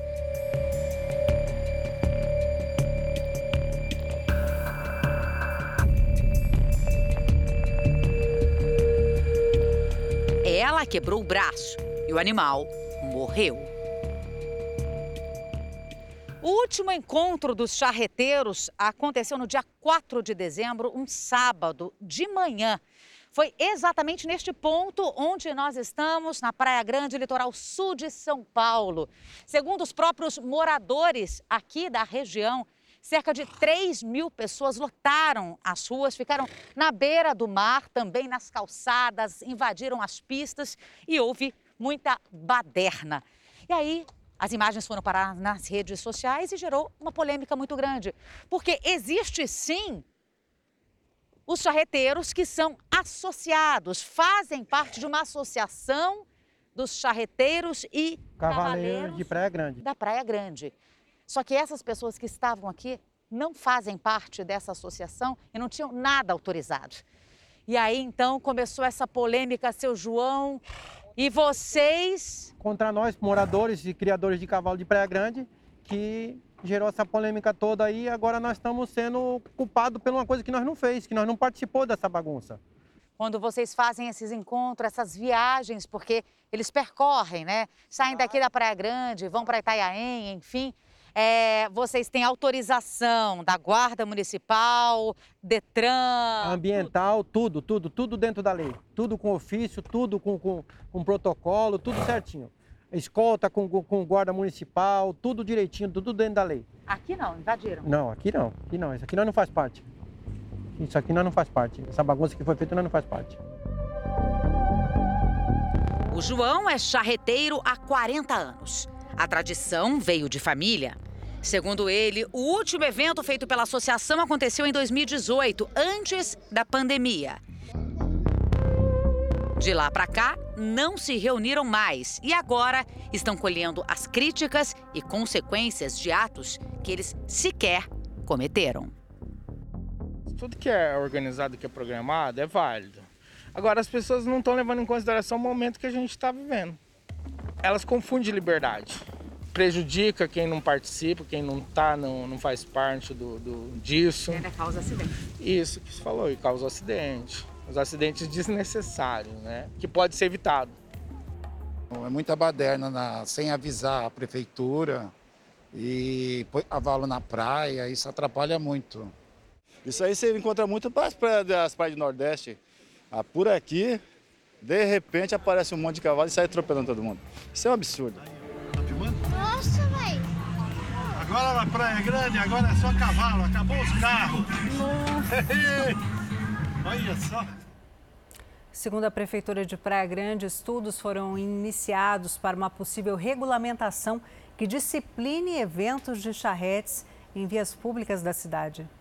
Olha, um forte terremoto causou mortes neste sábado na China. O tremor de 6,9 graus, numa escala que vai até 10, atingiu o noroeste do país. Em seguida, tremores menores também foram sentidos, viu? De acordo com a imprensa local, foram confirmadas pelo menos 16 mortes, além de feridos. Não se sabe ainda o prejuízo né, causado em relação aos danos materiais. No Peru, também foi registrado um tremor de terra. O abalo de 5,6 graus aconteceu a 19 quilômetros de Lima, capital do país. Apesar do rastro de destruição na região, de acordo com as autoridades locais, não houve mortes. Pelo menos nove pessoas ficaram feridas, sendo que uma delas em estado mais grave. Três crianças foram resgatadas de uma casa que desabou. E motoristas que passam entre as cidades de Avaré e Piraju, no interior de São Paulo, estão com medo. Um vídeo revela que uma ponte sofre com danos graves na estrutura e a corrosão pode ser vista a olho nu.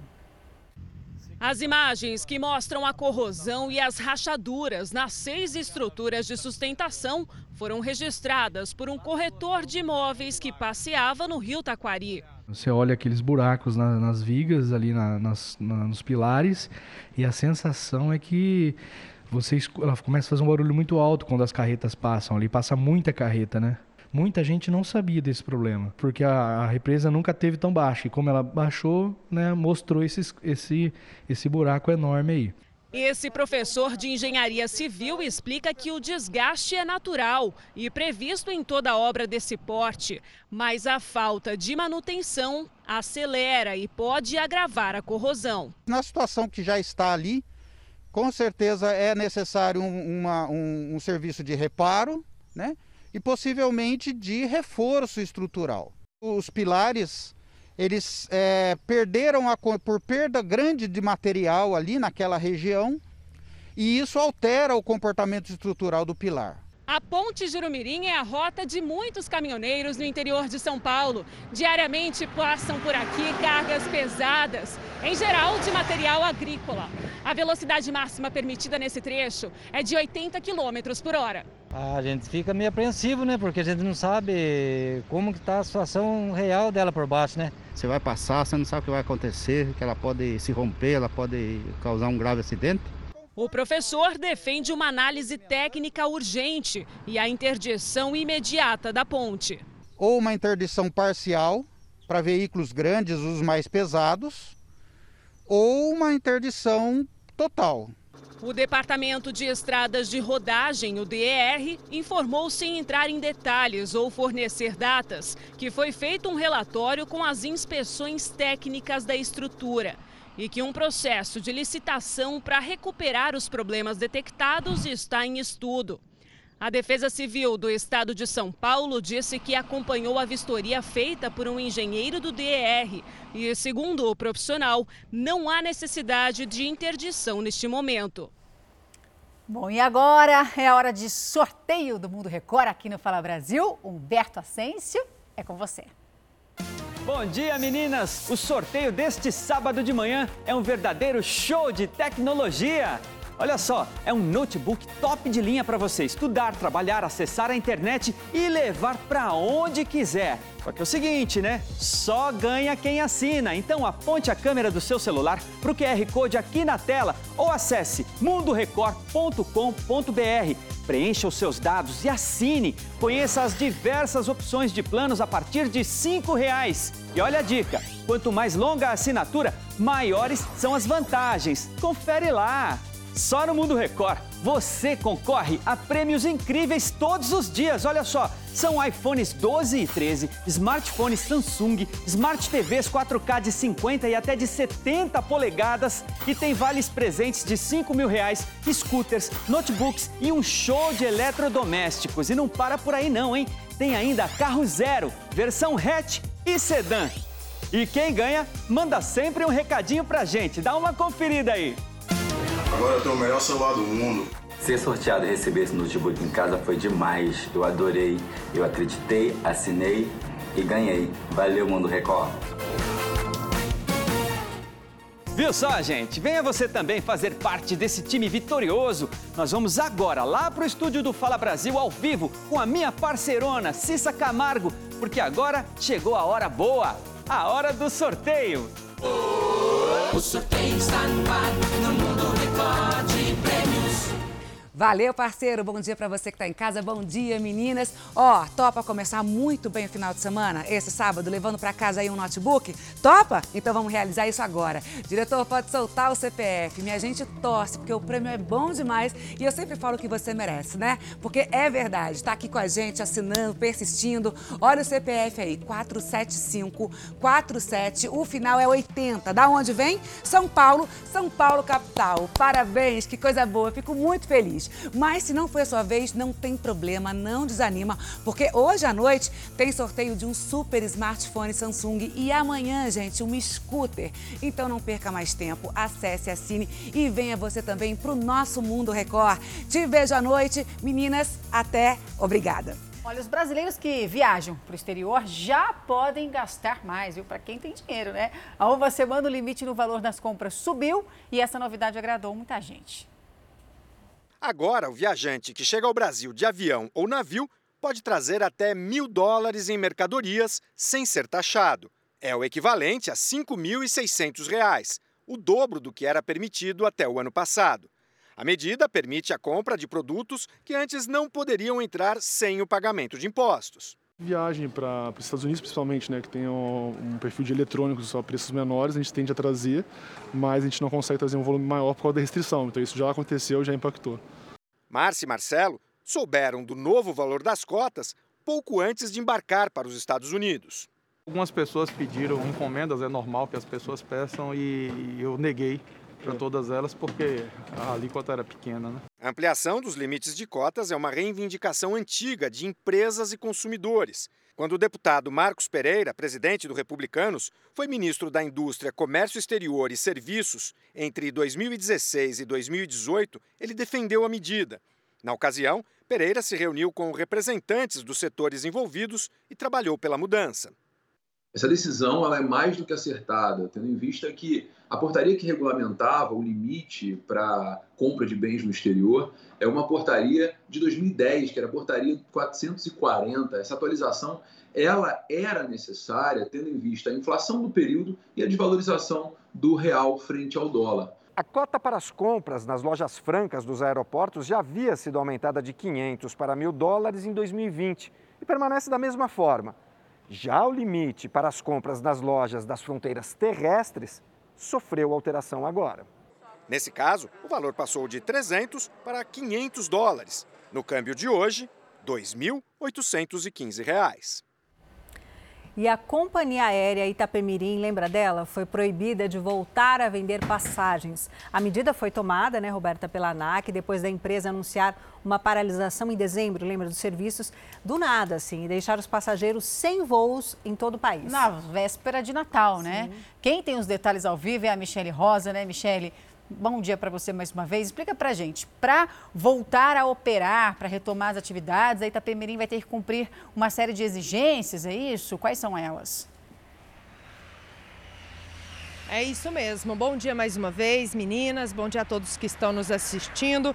Essa medida, né, continua sendo mantida até que a empresa cumpra algumas exigências, como por exemplo, o reembolso e a reacomodação dos passageiros que tiveram aí problemas, né, nas suas viagens na época que a Itapemirim anunciou a paralisação das operações lá em dezembro do ano passado. Na ocasião, Vamos relembrar o pessoal de casa, a companhia alegou que passaria por um processo de reestruturação interna e, para isso, cancelaria os voos, deixando vários passageiros em todo o Brasil sem conseguir embarcar. O anúncio gerou revolta, claro, e confusão nos aeroportos. No fim do ano passado, o Ministério Público de São Paulo pediu à Justiça a decretação de falência do grupo Itapemirim. Houve também uma solicitação de bloqueio aí de bens e o afastamento do principal sócio da empresa. Então a, decisão fica mantida até que a empresa ela cumpra essas exigências como reembolso e a reacomodação desses passageiros que infelizmente acabaram tendo esse prejuízo na época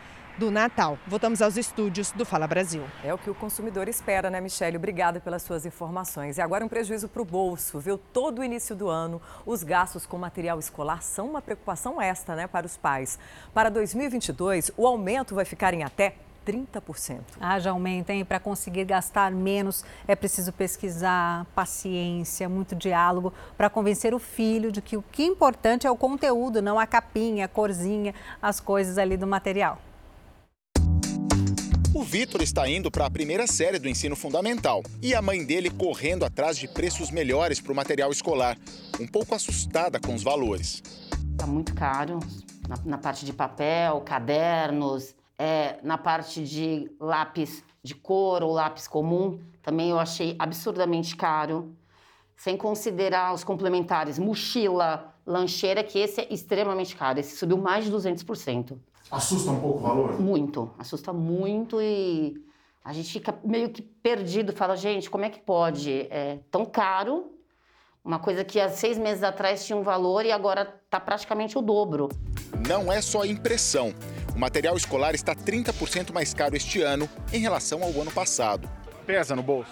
Pesa, pesa muito. E o que fazer então, já que não dá para ficar sem o material da escola? Eu estou optando por outras marcas, entendeu? As mais baratas. A gente sabe que a qualidade não é a melhor, mas é o que cabe no bolso. Esse educador financeiro diz que depois de separar o dinheiro da compra, o mais importante é ter uma lista e ficar atento a ela. E tentar fazer compra em grupos. O mais prático a se fazer é conversar com outros pais e ver a possibilidade de se juntar e fazer uma compra em conjunto. Porque comprando numa quantidade maior, com certeza a gente vai conseguir um preço melhor nessa mercadoria. Se tiver material sobrando do ano anterior, tem que ser reaproveitado. E para novos itens, fuja da moda dos personagens de filmes e desenhos. É o preço da moda. É isso que a gente costuma fazer lá em casa. Negocie o preço, peça desconto. Quando você estiver na loja, tem uma conversa sincera com o vendedor, buscando melhores preços, buscando um prazo diferente, às vezes perguntando se você tem algum desconto, como pagando à vista. Nesta loja de comércio popular, quem paga à vista, paga menos. No pagamento à vista, por exemplo, acima de um determinado valor que nós consideramos aqui 300 reais, se tem um desconto de 5% no pagamento à vista. Ou caso contrário, a gente tem a forma de parcelamento, que é acima de 300 reais, se dividir até em três vezes sem juro. Isso facilita e muito o consumidor final. As escolas que oferecem pacotes com material escolar são obrigadas a descrever cada item da lista. Quem compra tem o direito de saber com que está gastando de acordo com o PROCON. E o material vendido pela escola é uma opção e não obrigação. Exceto as apostilas do sistema de ensino das escolas particulares, é claro. A Karine está comprando material para dois filhos e ela faz uma coisa certa: começou a pesquisar cedo. Eu já comecei a fazer uma prévia cotação no mês de dezembro, mas agora na primeira semana de janeiro eu devo intensificar ainda mais essa cotação e vou entrar em negociação com as lojas. A grande maioria dos materiais eu pretendo comprar né, em grandes magazines, porque os preços são um pouco melhores, mas em lojas de bairro, às vezes eu consigo um desconto. A Camila, que você viu lá no começo da reportagem, faz questão de ter o Vitor por perto nessa tarefa da compra de material. Economia para ela e lição sobre valor do dinheiro para ele. Ele sempre fala, mamãe, compra esse. Aí eu falo, filho, eu mostro que a capa de um. É, a parte interna são exatamente iguais, que só muda a capa. E aí a gente vai conversando, cede em uma coisinha ou outra, mas normalmente ele entende que não é a capa que vai fazer uh, o conteúdo, que é, é, praticamente são iguais, só muda a parte externa. Então ele, eu acabo convencendo ele de que a gente pode pegar um alternativo e que é o mesmo efeito. É difícil, né? E o segredo, na verdade, é ir sem o filho, né? Na hora de fazer essa compra. Agora, nesta segunda, nove da noite, Jacó percebe que os seus filhos estão cada vez mais rebeldes e decide tomar uma atitude. Não perca a superprodução A Bíblia na Record TV. Vocês enlouqueceram! Mataram pessoas inocentes! Alguém me traiu. O que a gente vai fazer com os nossos filhos? Segunda, nove da noite. Vem, José, senta aqui do meu lado. Me desculpa, meu pai, mas. José não pode sentar aí. Esse é lugar de Rubem, do primogênito. Eu só queria que o Rubem me aceitasse. Você não é como seus irmãos. Você é diferente. A Bíblia, Filhos de Jacó. Olha, o período intenso de chuvas tem deixado a rodovia transamazônica intransitável. Vamos voltar a Belém ao vivo. A Amanda Pereira tem informações onde se concentram os atoleiros aí na rodovia, hein, Amanda? Olha, Patrícia, são vários trechos da BR-230 considerados intransitáveis, viu? A pista sem asfalto virou um verdadeiro lamaçal e os motoristas não conseguem ao menos seguir viagem com essa dificuldade para transportar inclusive mercadorias e abastecer cidades menores. Os pontos mais críticos são ali nas cidades de Uruará, Placas, Rurópolis, Medicilândia e também no município de Brasil Novo todos municípios do sudoeste do estado paraense. Neste mesmo perímetro, há também várias ladeiras que deixam a pista mais lisa e dificulta a passagem desses veículos. Os flagrantes feitos pelos motoristas ali no local mostram filas de caminhões parados ali nesse perímetro, homens também tentando em vão empurrar esses ônibus com passageiros e crateras abertas ao longo do acostamento. Até mesmo com a ajuda ali de tratores, é difícil sair do atoleiro. A gente, em busca de respostas, procuramos né, é, o Departamento Nacional de Infraestrutura de Transportes, o DENIT, mas ainda não respondemos aí, não é, aceitamos, não recebemos um posicionamento por parte do órgão responsável nesses reparos. Diga-se então que a gente está falando de um problema histórico, Patrícia. Obrigada, viu, pelas informações. Enquanto começam a cair os preços, as frutas típicas das festas de fim de ano, as que são mais consumidas, principalmente agora no verão, estão custando até 30% a mais do que há dois meses. Terminado o período de festas, o preço de muitas frutas típicas começa a baixar. É o caso da cereja. De 15 reais o quilo, caiu para R$ 8. A ameixa teve uma queda de mais de 50%, de R$ 9 para R$ 4,00 o quilo. A uva registrou uma queda menos expressiva. Cada 2 quilos custava 15 reais no final de dezembro, agora está 10. A uva e o melão só não baixam mais porque em janeiro começa o ciclo de exportação dessas frutas. Já outras registram baixa oferta e alta nos preços. A culpa ainda é das geadas e da estiagem, que castigaram o campo no ano passado. Desde o período da geada, é, nós, a nossa safra aqui no estado de São Paulo ela já foi menor. Né? Então, como ela acabou mais rápido, é, começaram a migrar as frutas do Nordeste para cá, o caso maracujá. É difícil entender a inflação de alguns produtos lá no supermercado, como por exemplo o maracujá. Aqui ele está custando R$ 4,66 o quilo. No supermercado, no final do ano, chegou a ser comercializado a 19 e hoje está em torno de 12, 13, às vezes 14 reais. E aqui, R$ 4,00 1,66. E é o produtor que leva a má fama de puxar os preços para cima. Ah, eu não entendo daí, porque mandou baixando. Não entendo isso. Não dá para entender.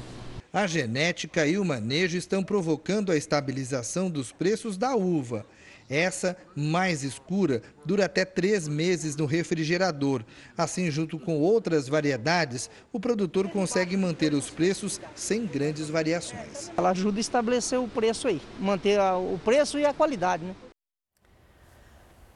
Olha, em Belo Horizonte, a ala inteira de um hospital foi fechada enquanto pacientes aguardam por cirurgia. Pois é. Vídeos gravados na unidade mostram os pacientes em macas ali nos corredores. Pacientes aguardam desde o final de 2021 por uma cirurgia no Hospital Maria Amélia Lins, especializado em ortopedia. Eu estou aqui no Hospital João 23 desde o dia 21 de dezembro, precisando da transferência para o Hospital Maria Amélia Lins, de uma cirurgia urgente no meu joelho. E eles fecharam o quarto andar todo falando que está em falta de paciente, sendo que eu estou precisando dessa cirurgia urgente. Desde o dia 29, estou esperando, aguardando a transferência para ser operado nos meus dois braços. Enquanto aguardam vaga para transferência, um andar inteiro do Maria Amélia Lins está fechado. Um vídeo feito no interior da unidade mostra leitos e corredores vazios. Essa é a situação. Totalmente fechado.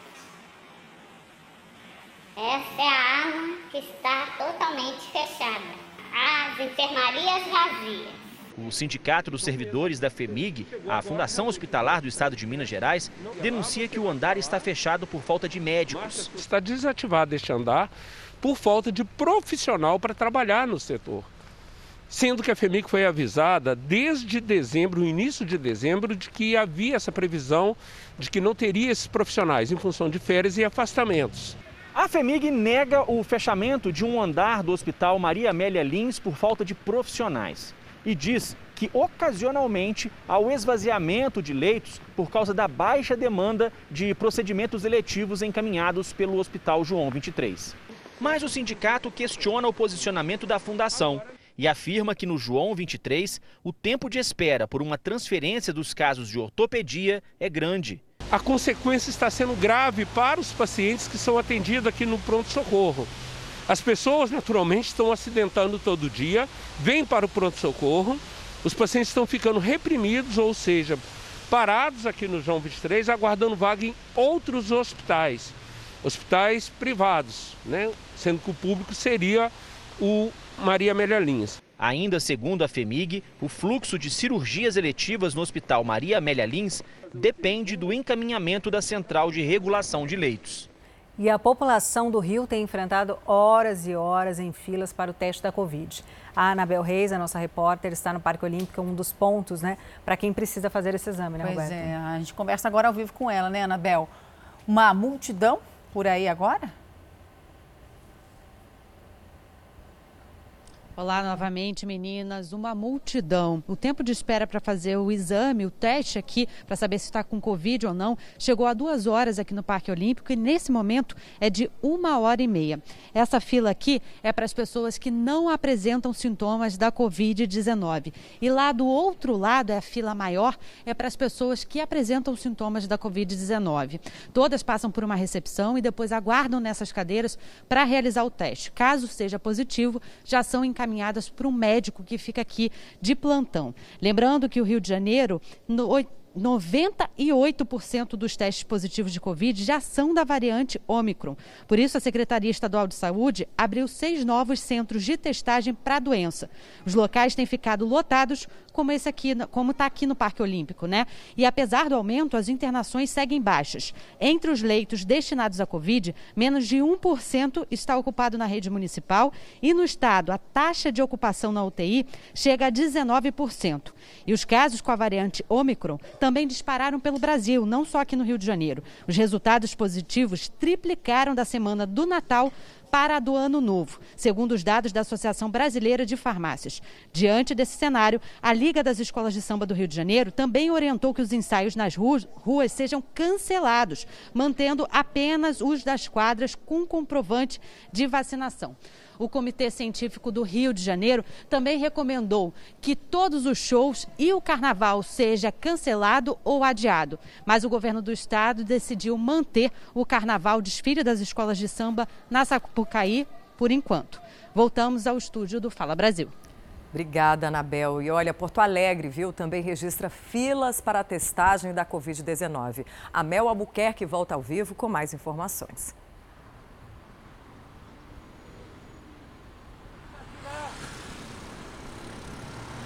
Mel, me ouve? Oi, oi Patrícia, agora sim te ouço. Muita fila aqui em Porto Alegre e desde o início da semana a procura por testes é muito grande, tanto que as farmácias que oferecem esses testes tiveram que repor o estoque porque simplesmente acabou. Tinha farmácia que precisou agendar o exame para poder atender as pessoas que iam procurar. A gente está aqui na unidade de saúde Tristeza, que fica na zona sul de Porto Alegre. Agora eu digo para vocês que a fila está até pequena, diminuiu. Quando a gente chegou estava bem maior. Quais são os critérios? Nessa unidade de saúde e em outras oito, vai ser feita uma avaliação das pessoas que chegam aqui para identificar os sintomas. Então, aqueles sintomas da Covid, dor no corpo, dor de garganta, febre, diarreia. E aí sim essas pessoas são encaminhadas para o teste rápido, que fica pronto em menos de 30 minutos. O que, que eu quero reforçar também? Hoje e amanhã, somente essas nove unidades de saúde vão oferecer o teste e o shopping João Pessoa. Na segunda-feira, a Prefeitura Prefeitura já informou que todas as 132 unidades de saúde de Porto Alegre vão disponibilizar esse teste rápido da Covid-19. Então, esse final de semana também não tem vacinação aqui na capital, justamente por conta da quantidade de pacientes que estão sintomáticos. Então, a vacinação nesse final de semana foi suspensa. Fica o alerta para o amigo de casa: não adianta sair hoje para tentar se vacinar, porque não tem vacina, somente na segunda-feira. Lembrando também que os sintomas, né? É feita essa avaliação. Dor de cabeça, dor no corpo, diarreia, febre, são sintomas também muito parecidos com a gripe, por isso às vezes as pessoas podem confundir. Então, de fato, o ideal é procurar uma unidade de saúde nesse final de semana e a partir de segunda-feira também. Voltamos ao estúdio do Fala Brasil. Obrigada, Mel. A verdade é que essa imagem né, de postos de saúde cheios e com filas se duplicam e replicam em todo o Brasil, né? Se não é de Covid, é da, da gripe, né? E o reflexo é exatamente que o número de profissionais da saúde infectados com o coronavírus, claro, causa muita preocupação. No Rio de Janeiro, são cerca de 5.500 profissionais de saúde afastados por conta de Covid ou gripe de dezembro para cá. O número inclui médicos, enfermeiros, técnicos e outros profissionais da saúde. No Rio Grande do Sul, o Hospital de Clínicas de Porto Alegre, referência no atendimento à pandemia, já tem 138 funcionários afastados por Covid. No grupo hospitalar Conceição, são 81 profissionais. É um aumento considerável, não houve desassistência, nenhum destes casos uh, necessita hospitalização, são casos leves e estão sendo atendidos uh, no seu domicílio. De acordo com os especialistas, o avanço da variante Omicron está causando o aumento no número de afastamentos do trabalho nos principais hospitais da capital gaúcha. Dados apontam que nos sete primeiros dias do ano já são quase 500 profissionais de todos os setores em isolamento. A preocupação agora é com o atendimento à população. Só nos sete primeiros dias de 2022, o Rio Grande do Sul registrou quase 14 mil novos casos de Covid.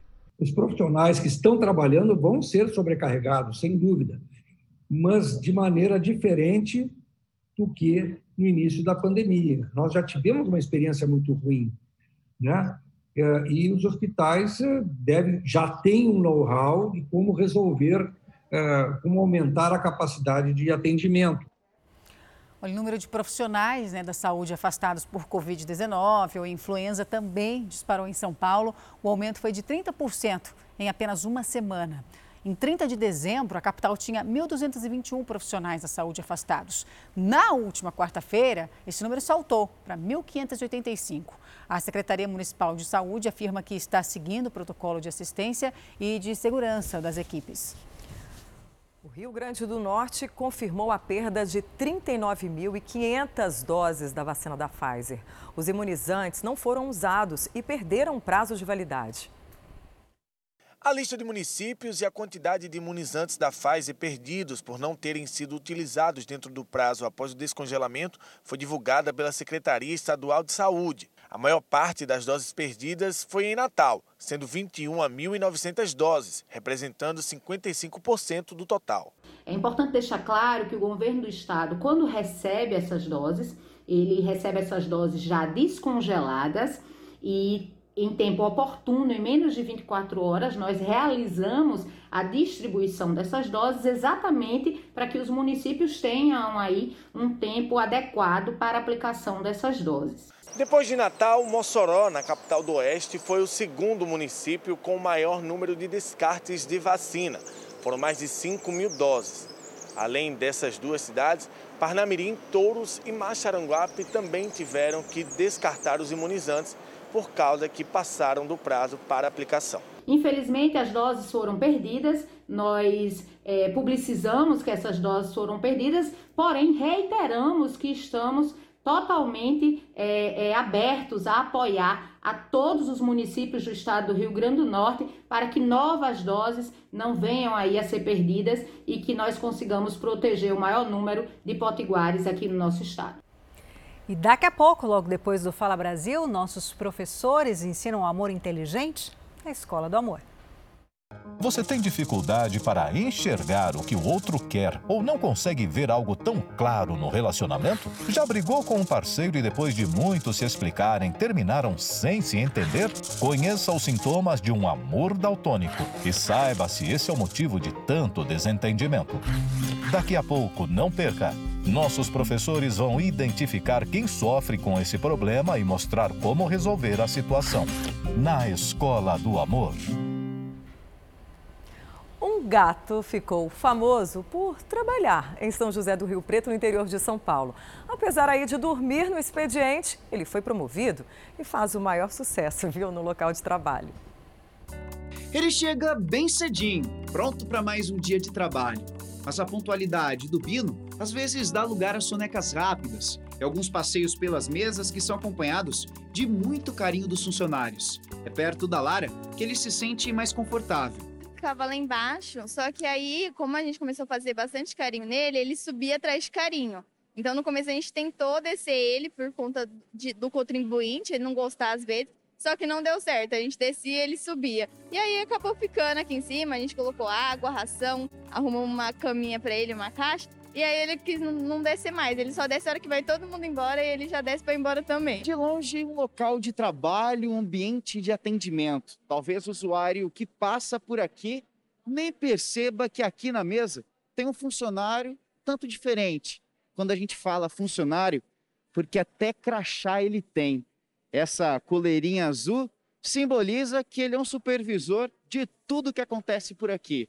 Mas normalmente o Bino prefere ficar assim, descansando, tirando uma soneca e recebendo o carinho de todos que passam e trabalham por aqui. Para quem sempre vem ao posto de atendimento, vale até tirar uma foto. O gato virou atração do local. Legal, divertido. Isso aí é uma atração, né? Deixa até o lugar mais gostoso, quer saber? Não que não seja, né? Mas bacana. Dona Maria nem acreditou que o gato que estava dormindo em uma caixa, usada para guardar folhas em branco e documentações, era de verdade. Precisou tocar no animal e o Bino, com esse jeitinho, conquistou mais um coração. Desde que o Bino chegou por aqui, o ambiente está mais descontraído. A presença do gato tem levado o estresse embora. Sobre o desempenho dele na equipe, é um dos melhores. O Bino, a visita dele é constante, é um funcionário assíduo, chega bem cedinho, faz o horário de almoço dele, retorna e fica até o final do expediente. É muito assíduo, é um ótimo funcionário. O gato tem aproximadamente seis anos e ele mora bem perto da unidade. A dona do gatinho é veterinária explicou que ele sempre foi fujão, costuma ficar o dia todo fora de casa e só volta à noite para se alimentar. Ele recebe um carinho que é muito muito gratificante da gente ver e o Bino é um animal muito especial pra gente, né, que como foi foi a minha avó que deu ele para mim. E então a gente tem um cuidado muito grande em cima dele. O Bino tem família, tem uma tutora, tem a dona dele, a Vitória, e ele vem aqui mesmo para trabalhar, para acompanhar o atendimento. É muito bem recebido. O Bino é uma estrela. Gracinha. Olha, o brasileiro adora um feriadão, né? Principalmente prolongado, mas se prepare porque 2022 vai ter menos folgas. É que várias vão cair justamente no domingo. O pessoal gosta quando é na quinta, é. né? Que a junta quinta, sexta, sábado, domingo. Bom, o comércio fica feliz, comemora. Com poucos dias de portas fechadas, o faturamento deve ser maior esse ano. Sabe aquela viagem em feriadões? É ótimo para recarregar a bateria ao longo do ano. Mas em 2022 não vai dar para aproveitar muito essas pausas, não. O calendário brasileiro possui nove feriados nacionais. Destes, dois vão cair em um domingo em 2022. 1 de maio, Dia do Trabalhador e o Natal. Ou seja, menos folgas. É ruim, eu acho, acho que é ruim. Ah, pra passear não é bom não, né? ah, não, aí tá ruim porque a gente não vai poder conhecer, nem desfrutar, nem descansar da faculdade. a gente gosta de um feriado, mas já parou para pensar que nem sempre é bom para todo mundo? Para mim, melhor não ter, porque caia o movimento, né? Tem que pensar o outro lado, o emprego, né? Não vamos pensar só na gente. O importante é trabalhar, tem tanta gente desempregada por aí. O Brasil tem que trabalhar, né? É mais útil do que um feriado, de repente. Para o comércio varejista, um feriado em dia da semana significa um prejuízo enorme. Cada feriado nacional representa um prejuízo de 2 bilhões 460 milhões de reais. Isso quer dizer que em 2022 tem um calendário bom para o comércio. Com menos feriados em dias úteis, a expectativa é que as perdas sejam de pouco mais de 17 bilhões de reais. 22% a menos do que os prejuízos em 2021. O levantamento é da Confederação Nacional do Comércio. O menor prejuízo anual do comércio com feriados nacionais desde 2014 o calendário nacional oficial prevê um único feriado prolongado, que é o da sexta-feira, que antecede o domingo de Páscoa. Ele tem cinco pontos facultativos, que é quando as empresas decidem se vão funcionar ou não. Agora, cada estado e cidade também tem calendários de feriados, e isso varia em cada região. Para o turismo, é sempre bom feriado com possibilidade de emendar. Ainda assim, o setor está com uma boa expectativa para este ano, mesmo com um calendário não tão favorável do que mesmo os fins de semana normais, o fluxo de turistas tem aumentado, principalmente do segundo semestre desse ano. E eu acredito que esse mesmo comportamento deve se apresentar no ano de 2022. Afinal, trabalhar é necessário, mas ter uns dias para relaxar sempre faz bem. estado do Amazonas é considerado uma das principais portas de entrada de produtos ilegais no Brasil. É o que afirma o Fórum Nacional contra a Pirataria e a Ilegalidade. Quem aí já comprou um produto falsificado? A famosa réplica. Já, não vou mentir, já comprei. O que, que a senhora já comprou? Ah, celular. Comprei fone de ouvido, várias coisas, né? Às vezes tu tem, olha, é uma coisa de 50, tu compra de 15, olha aí o que, é que tu vai fazer.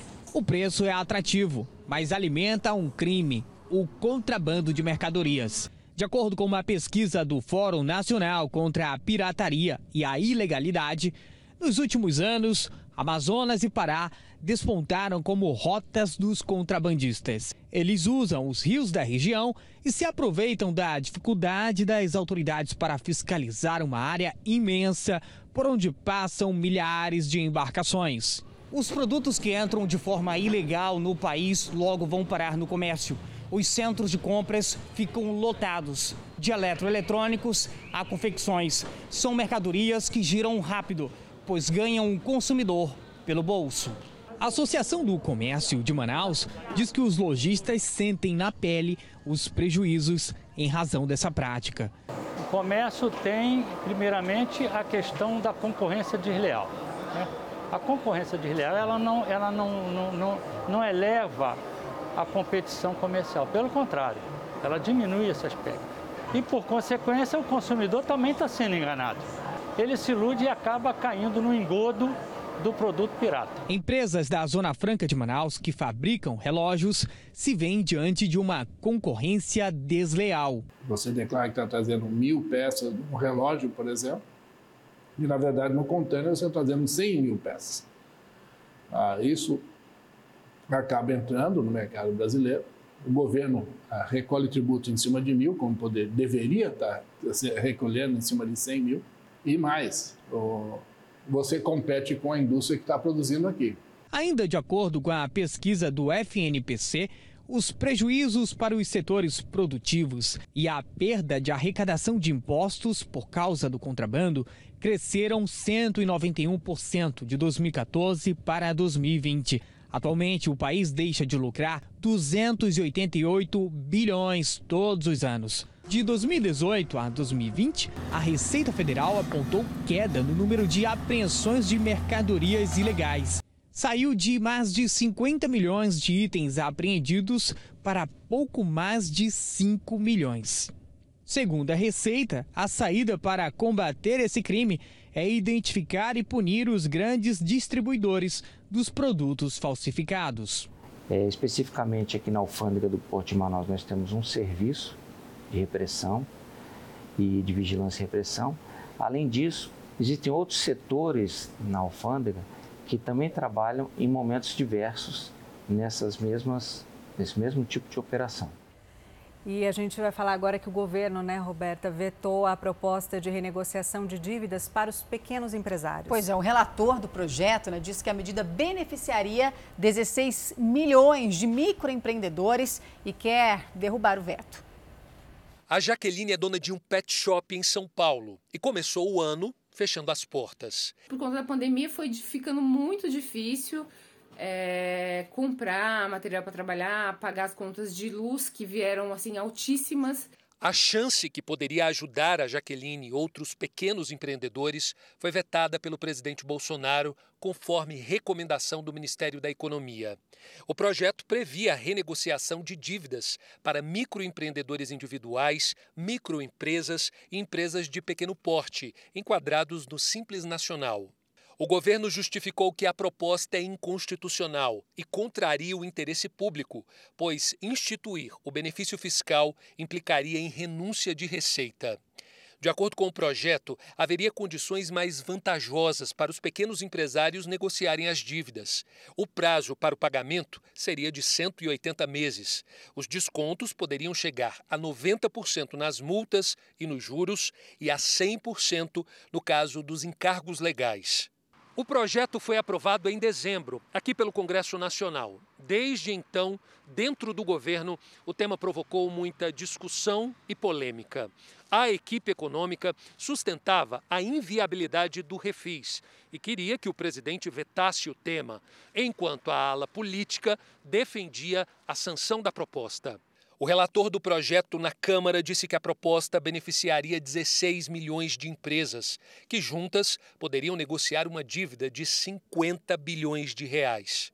É uma injustiça fiscal e social. Fiscal porque impossibilita o governo de receber, e social porque trava a geração de empregos, para não dizer causa demissões. As micro e pequenas empresas são as maiores geradoras de emprego do Brasil.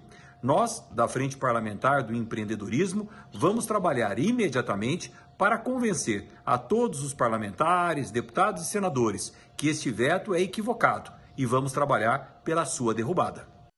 Bom, o Ministério da Economia não vai comentar o assunto. Foi prorrogado o inquérito que investiga a suposta tentativa de intervenção política do presidente Bolsonaro na Polícia Federal. Vamos ao vivo até Brasília conversar com Vanessa Lima. Vanessa, essa prorrogação vai ser estendida por mais quanto tempo? Olha, será por mais 90 dias, mas a contagem só começa a partir do dia 27 de janeiro, quando se encerraria o prazo da atual investigação. O inquérito foi aberto em abril de 2020, depois que o presidente Jair Bolsonaro decidiu exonerar o então diretor-geral da Polícia Federal, Maurício Valeixo. Segundo o então ministro demissionário da Justiça, Sérgio Moro, o objetivo seria nomear no lugar Alexandre Ramagem e assim supostamente interferir em investigações da Polícia Federal. A nomeação chegou a acontecer na época, mas foi suspensa pelo Supremo Tribunal Federal. O presidente Jair Bolsonaro já prestou informações nesse inquérito e negou qualquer interferência política na Polícia Federal. De volta aos estúdios. Obrigada, Vanessa Lima, pelas suas informações ao vivo de Brasília. Portadores de doenças graves como câncer, AIDS e também os transplantados vão ter prioridade na aplicação da quarta dose contra a Covid. São Paulo e Rio de Janeiro já têm um esquema pronto para isso. Foram inúmeros Desculpa. procedimentos invasivos, como a quimioterapia e a radioterapia, além de várias internações. Pelo menos uma vez por semana eu estou lá no hospital, fazendo algum procedimento ou enfim, nas internações. Por conta de um tumor no cérebro descoberto em 2019, a publicitária Daniela passou a ser uma paciente de altíssimo risco. Desde o início da pandemia, um risco duplo, por causa do câncer e também do perigo de contaminação pelo coronavírus. Por isso, o isolamento dela foi radical. Eu sou muito frágil, né? As minhas plaquetas, é, elas baixam muito rápido. Pessoas como Daniela estão no grupo dos imunossuprimidos, ou seja, aqueles portadores de doenças graves como câncer, AIDS e também os transplantados. Pacientes mais vulneráveis que precisam de cuidado redobrado.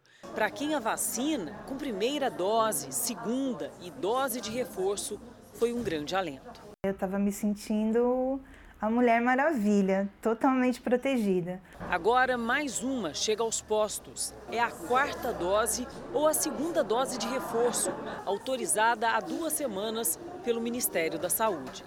Rio de Janeiro e São Paulo já montaram um esquema especial para aplicação da quarta dose da vacina contra a Covid-19. Os pacientes imunossuprimidos já estão sendo vacinados em postos como esse da capital paulista. De acordo com o Ministério da Saúde, as doses destinadas a esse grupo já foram enviadas para todos os estados brasileiros. Essa dose adicional só deve ser tomada por pacientes com mais de 18 anos e quatro meses após a última dose de reforço. Para os infectologistas, a medida é indispensável para ampliar a proteção de um grupo tão vulnerável. Porque isso vai variar o tipo de doença, o tipo de tratamento, a idade do paciente, mas em média essa quarta dose é para aumentar bastante em termos de porcentagem de proteção. Eu já estou super ansiosa para tomar, já liguei para o postinho, já está tudo praticamente agendado. É, e o Ministério da Saúde está estudando a possibilidade de diminuir o período de quarentena de agentes da saúde infectados pelo coronavírus, mas sem sintomas. O objetivo é aliviar a pressão nos hospitais.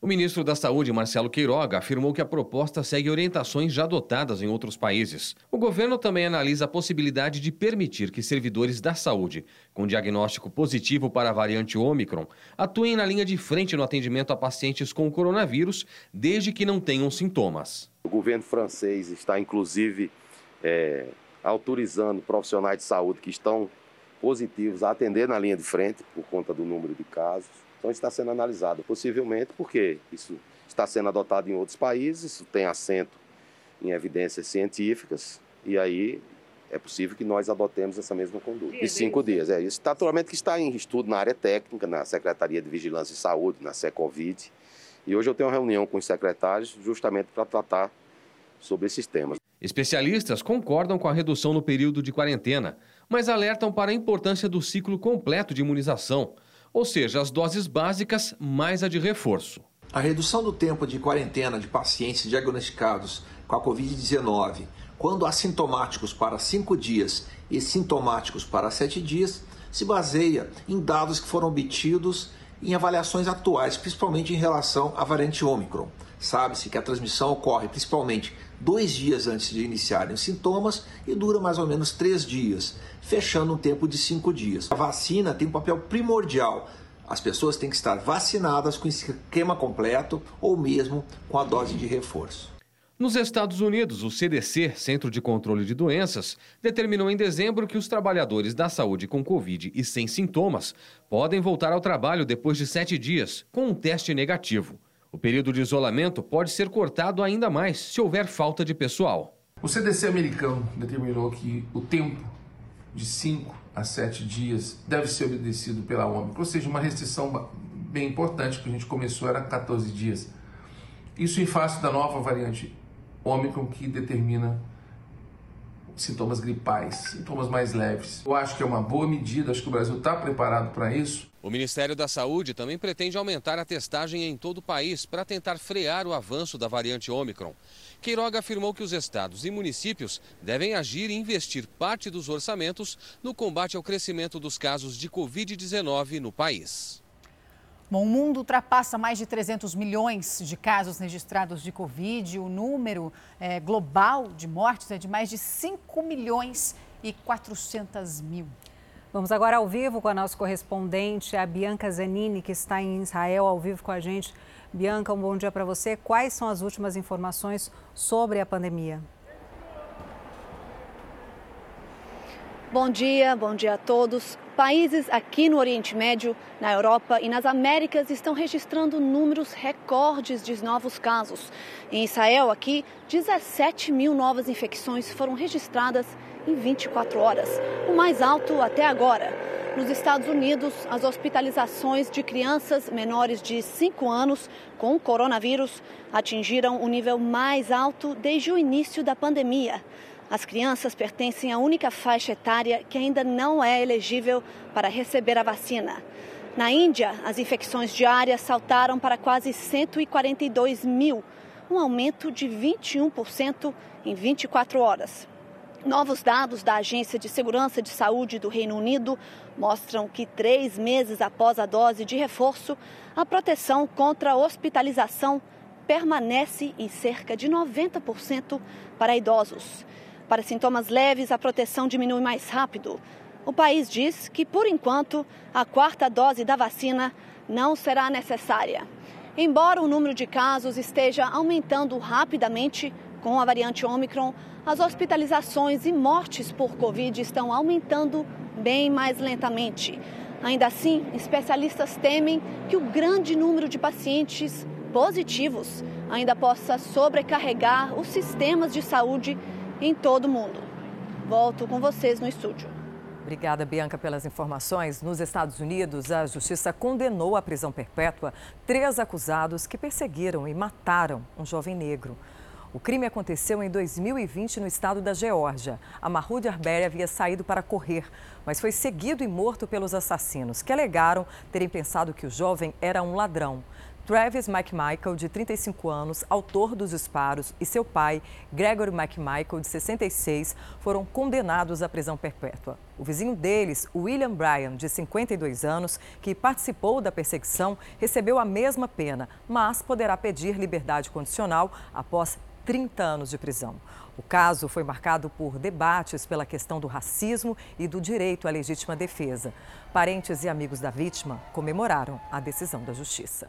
A China anunciou a descoberta de evidências de água na Lua. As partículas de água puderam ser reveladas depois de experimentos feitos por cientistas. O material estava presente em amostras do solo lunar coletadas pela sonda espacial chinesa. A revelação faz parte de um estudo publicado na revista Science Advances e marca a primeira vez que a existência de água na Lua é comprovada. E o Fala Brasil, edição de sábado, fica por aqui. Um ótimo dia para você. Mais notícias ao vivo no Balanço Geral. Você fica agora com o The Love School, a Escola do Amor. Um ótimo dia. Aproveite bem seu fim de semana. Tchau, tchau, tchau, tchau. e até segunda.